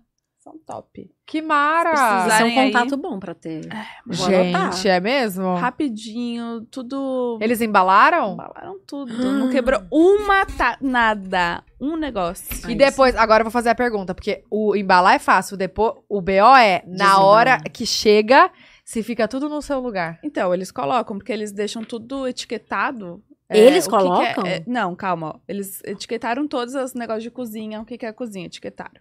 Tal. Aí eu contratei uma outra parte que não, mas as- aí eles chegaram e botaram todas as caixas da cozinha na, cozinha. Todos isso aqui. sim, Ah, Mara. tudo bonitinho. Mara. Já montaram a cama, tudo certo. Não com lençol, essas coisas, mas colocaram ela bonitinha ali na parede, tudo. Tudo que, tipo, era de móvel que eles tiraram, eles colocaram depois num lugar, já, sabe? Tudo Chique, gostei, hein? indico, tá, gente? CR Transportes Mudança. Não, isso é um serviço que tem que ser por indicação, amor. É. Porque se alguém não passou. Olha, te falar, é bom, é bom ser por indicação. Arrasou, Fernanda. É, que mais? Vamos pegar outra pergunta. Ah, a Bia perguntou. Como faz pra dosar a exposição da Bia? Ela já pede pra Ah. aparecer? Pede. Ah, Quando ela era bebezinha e quando eu tava grávida, eu ficava pensando muito nisso, assim, né? Tipo, porque eu, como eu sou uma pessoa. Bom, não sei se eu sou ainda, mas eu era uma criança muito tímida, uma pessoa muito introspectiva. não sei se eu sou. É, eu acho que talvez eu já tenha superado isso por conta do trabalho. Mas eu pensei, se a minha mãe fizesse isso, eu não ia gostar. Quando eu tivesse, sabe, noção do que, que isso significava e tal. Então, no início, eu era muito cuidadosa. É, eu tive uma fase de só mostrar ela de costas. Quando ela nasceu, obviamente, eu postei, porque eu falei, não, gente, as pessoas me seguem. É uma coisa até de, de carinho, né? Que, então, postei, tinha foto, falei sobre a gravidez o tempo inteiro. Mas eu tentava dosar. Até que chegou um ponto que ela começou a crescer e era natural para ela ver câmera. E agora é natural para ela fazer todo o processo. Então, ela vê a gente editando foto no celular, ela fala: "Mamãe, eu posso tirar uma foto e editar também?" Aí ela tira e fica tentando editar. Aí a gente tenta ensinar ela para fazer, né? Já, Não, eu sei. Ah, desculpa. Tá bom, beleza. É, Capaz dela aprender a editar melhor que você. é isso, gente, mas é, amor. tudo que eu quero. É mais uma pessoa pra editar na minha casa. Imagina, muito bom. E aí, ontem a gente tava gravando um vídeo, que é desses que a gente fica vendado provando coisa. Uhum. É, e aí eu falei, filha, você topa ajudar a gente? Claro! Aí quando acabou a gravação do vídeo, ela sentou na frente da câmera e começou. Oi, pessoal! Hoje eu vou provar essas coisas. O mais gostoso, ela fez um videozinho, assim, tipo, usando, sabe as falas que a gente fala sempre? E você não tava gravando? Não, o Léo gravou de ladinho, assim, pra gente. Tá. né, lógico. É, não, a gente não vai publicar isso. Sim, mas, mas, ela. pra ter, né? Mas Quando é. eu tô filmando vlog de viagem, ela pula. Oi, deixa eu dar oi, deixa eu dar oi. Então, assim, é difícil, né, dosar a exposição, a gente nunca sabe como vai ser no futuro, mas eu acho também que é, é- é uma outra geração, é aquilo que eu falei, elas já nasceram com a internet, ela já sabe o que que é a internet desde muito nova, e ela vai ter que ter uma presença online. A gente é, tenta blindar, assim. O meu maior medo é alguém falar alguma coisa sobre ela negativa. Se a gente chegar num nível de exposição, porque eu. Aquelas, né? Porque quando é a Kim Kardashian. Eu tô assistindo Kardashians agora. tô meio que viciada na fase nova.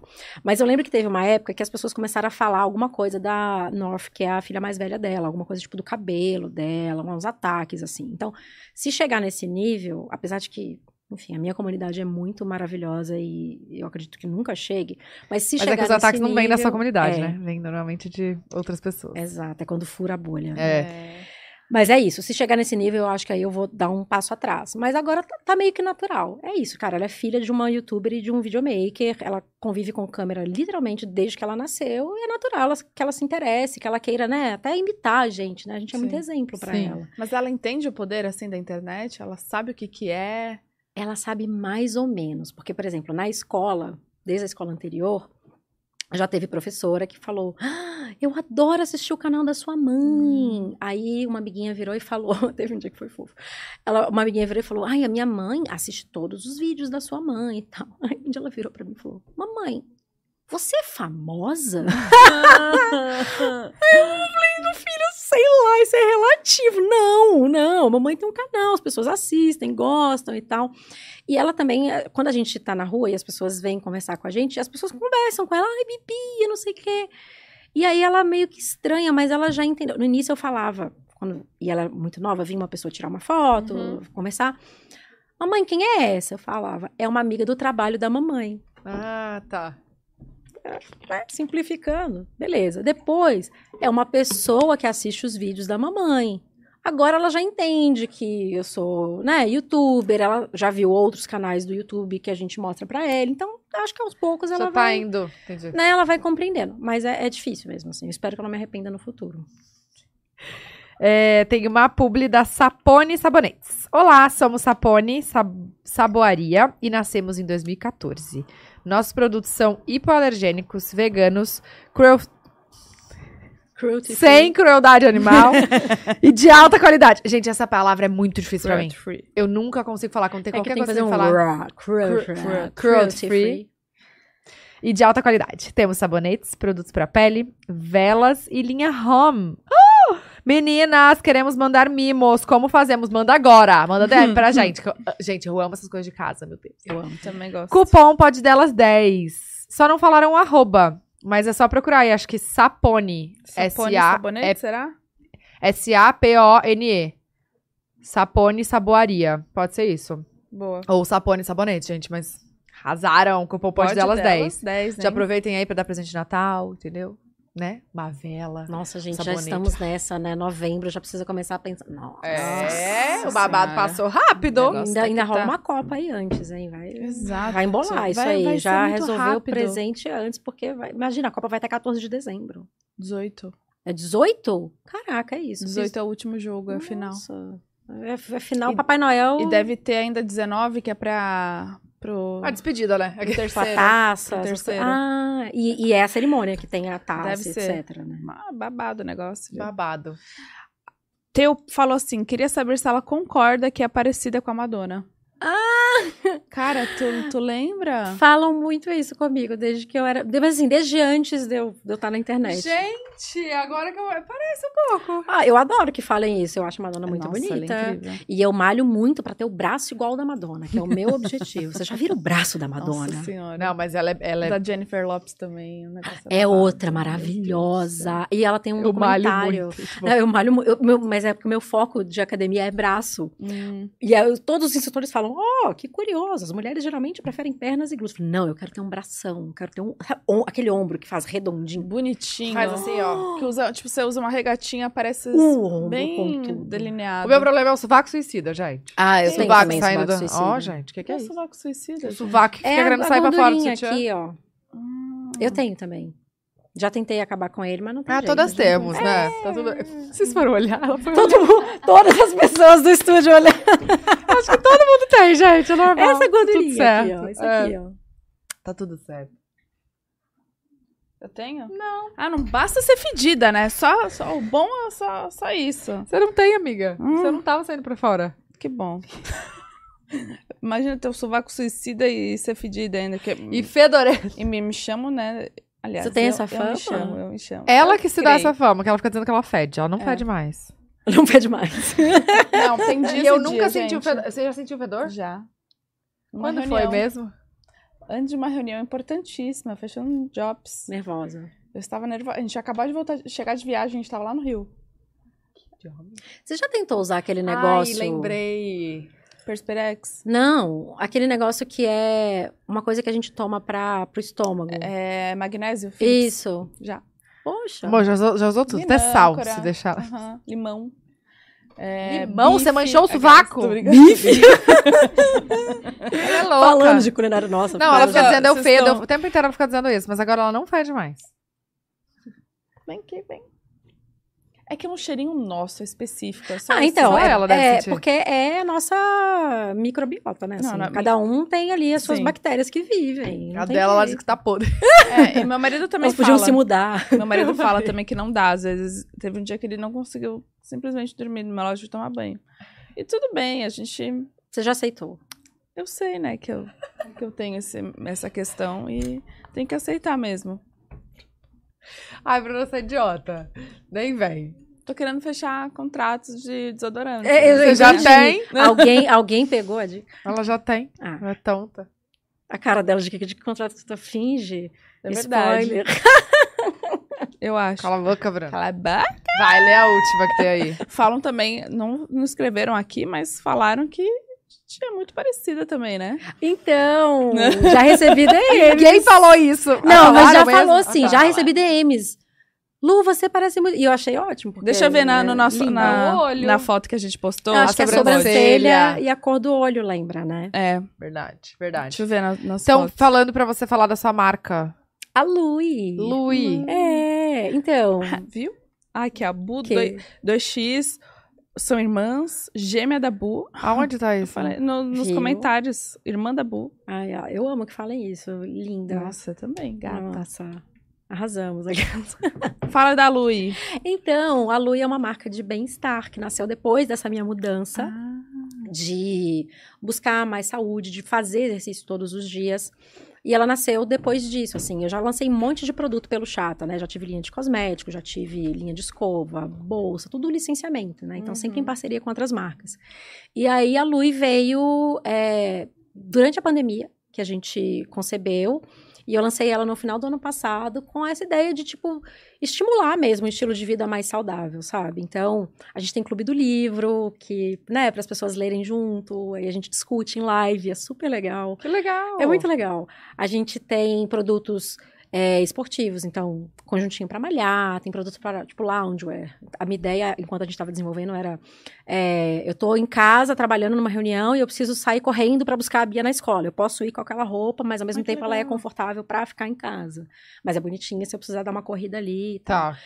Enfim, então ela é meio que um reflexo desse meu novo momento, assim. Estamos com promoção de Black Friday, entre no site louco. luiclub.com.br. Olha um público que eu não tive que mandar no O- superchat, adorei. O Lui é L-O-Y. L-O-O-Y Club. luiclub.com.br. Só ponto .com. E por que Lui? Cara, durante o processo, a gente queria alguma, alguma um nome que remetesse diretamente a mim, né? Então, a- o som é parecido, né? Lu.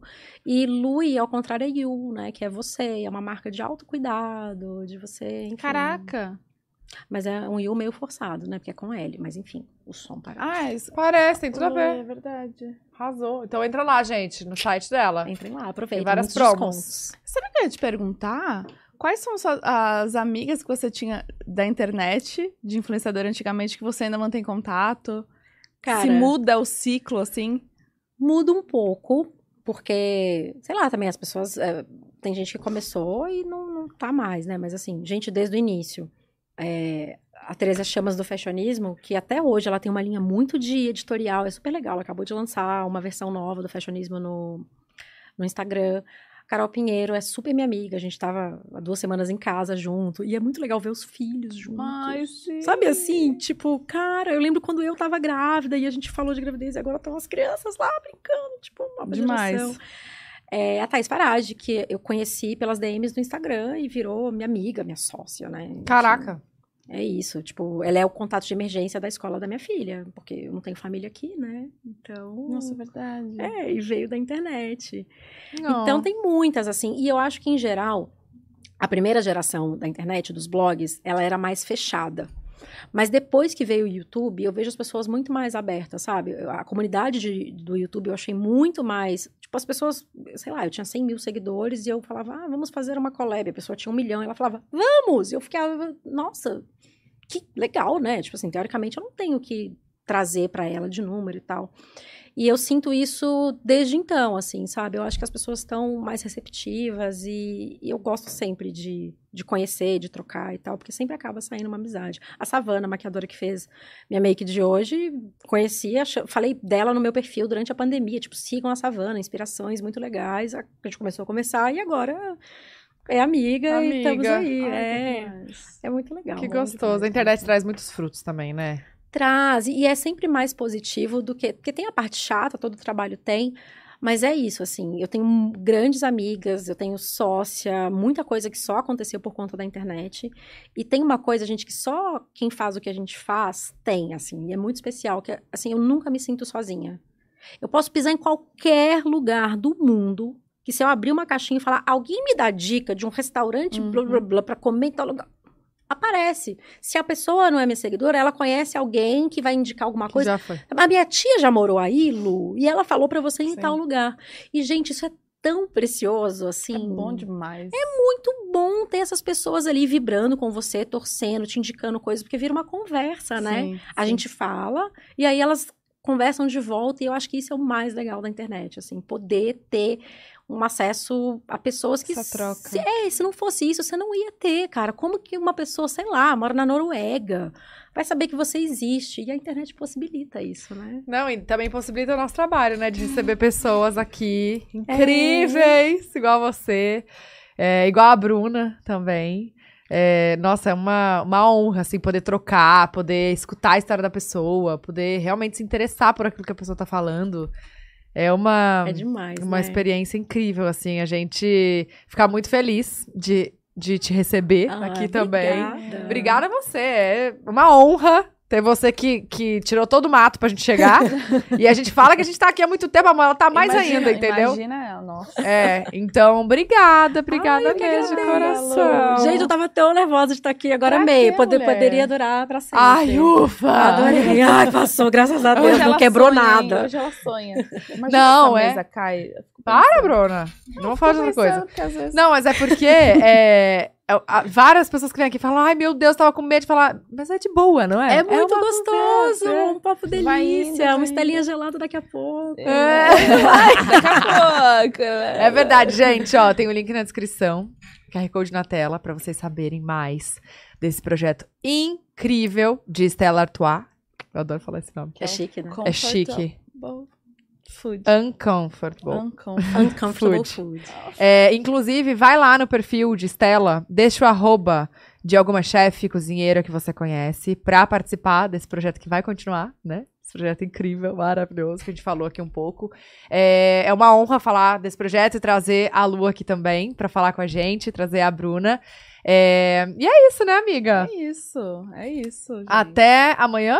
Até, amanhã. Muito obrigada por ter assistido a Quartou. gente. As redes da Lu. Hã? Não, na qua- quartou. As redes da Lu estão aí aparecendo pra vocês. Vai lá aproveitar a promoção de Black Friday também no site dela. Segue ela lá, tem várias receitas, tem vida, tem maternidade, tem é, moda, tem Tudo, beleza, tem tudo, tudo. tá? Segue ela lá também no Instagram, no YouTube, que você é super ativa também, né? Exatamente. Se inscreve aí, tá, gente? Obrigada, Lu. Eu que agradeço, muito Obrigada, obrigada. amor. Amei estar aqui, muito obrigada? Estela. Arroba quer vir aqui? Bruna. Não tem também o Instagram da Bru? Bruna Martins. BrunaMartins.cozinha. O arroba também da, da Bruna, tá, gente? Da, da chefe Bruna Martins. Segue também o Birosca e o. Florestal, os restaurantes. Birosca e. Florestal, se você é de BH, vai lá Vá. conhecer, tá? Vá. E, e posta e manda pra gente. Por favor. Marca a Obrigada. Bruna. Marca a Bruna também. um Beijo, beijo! gente! Obrigada, até amanhã! Obrigada.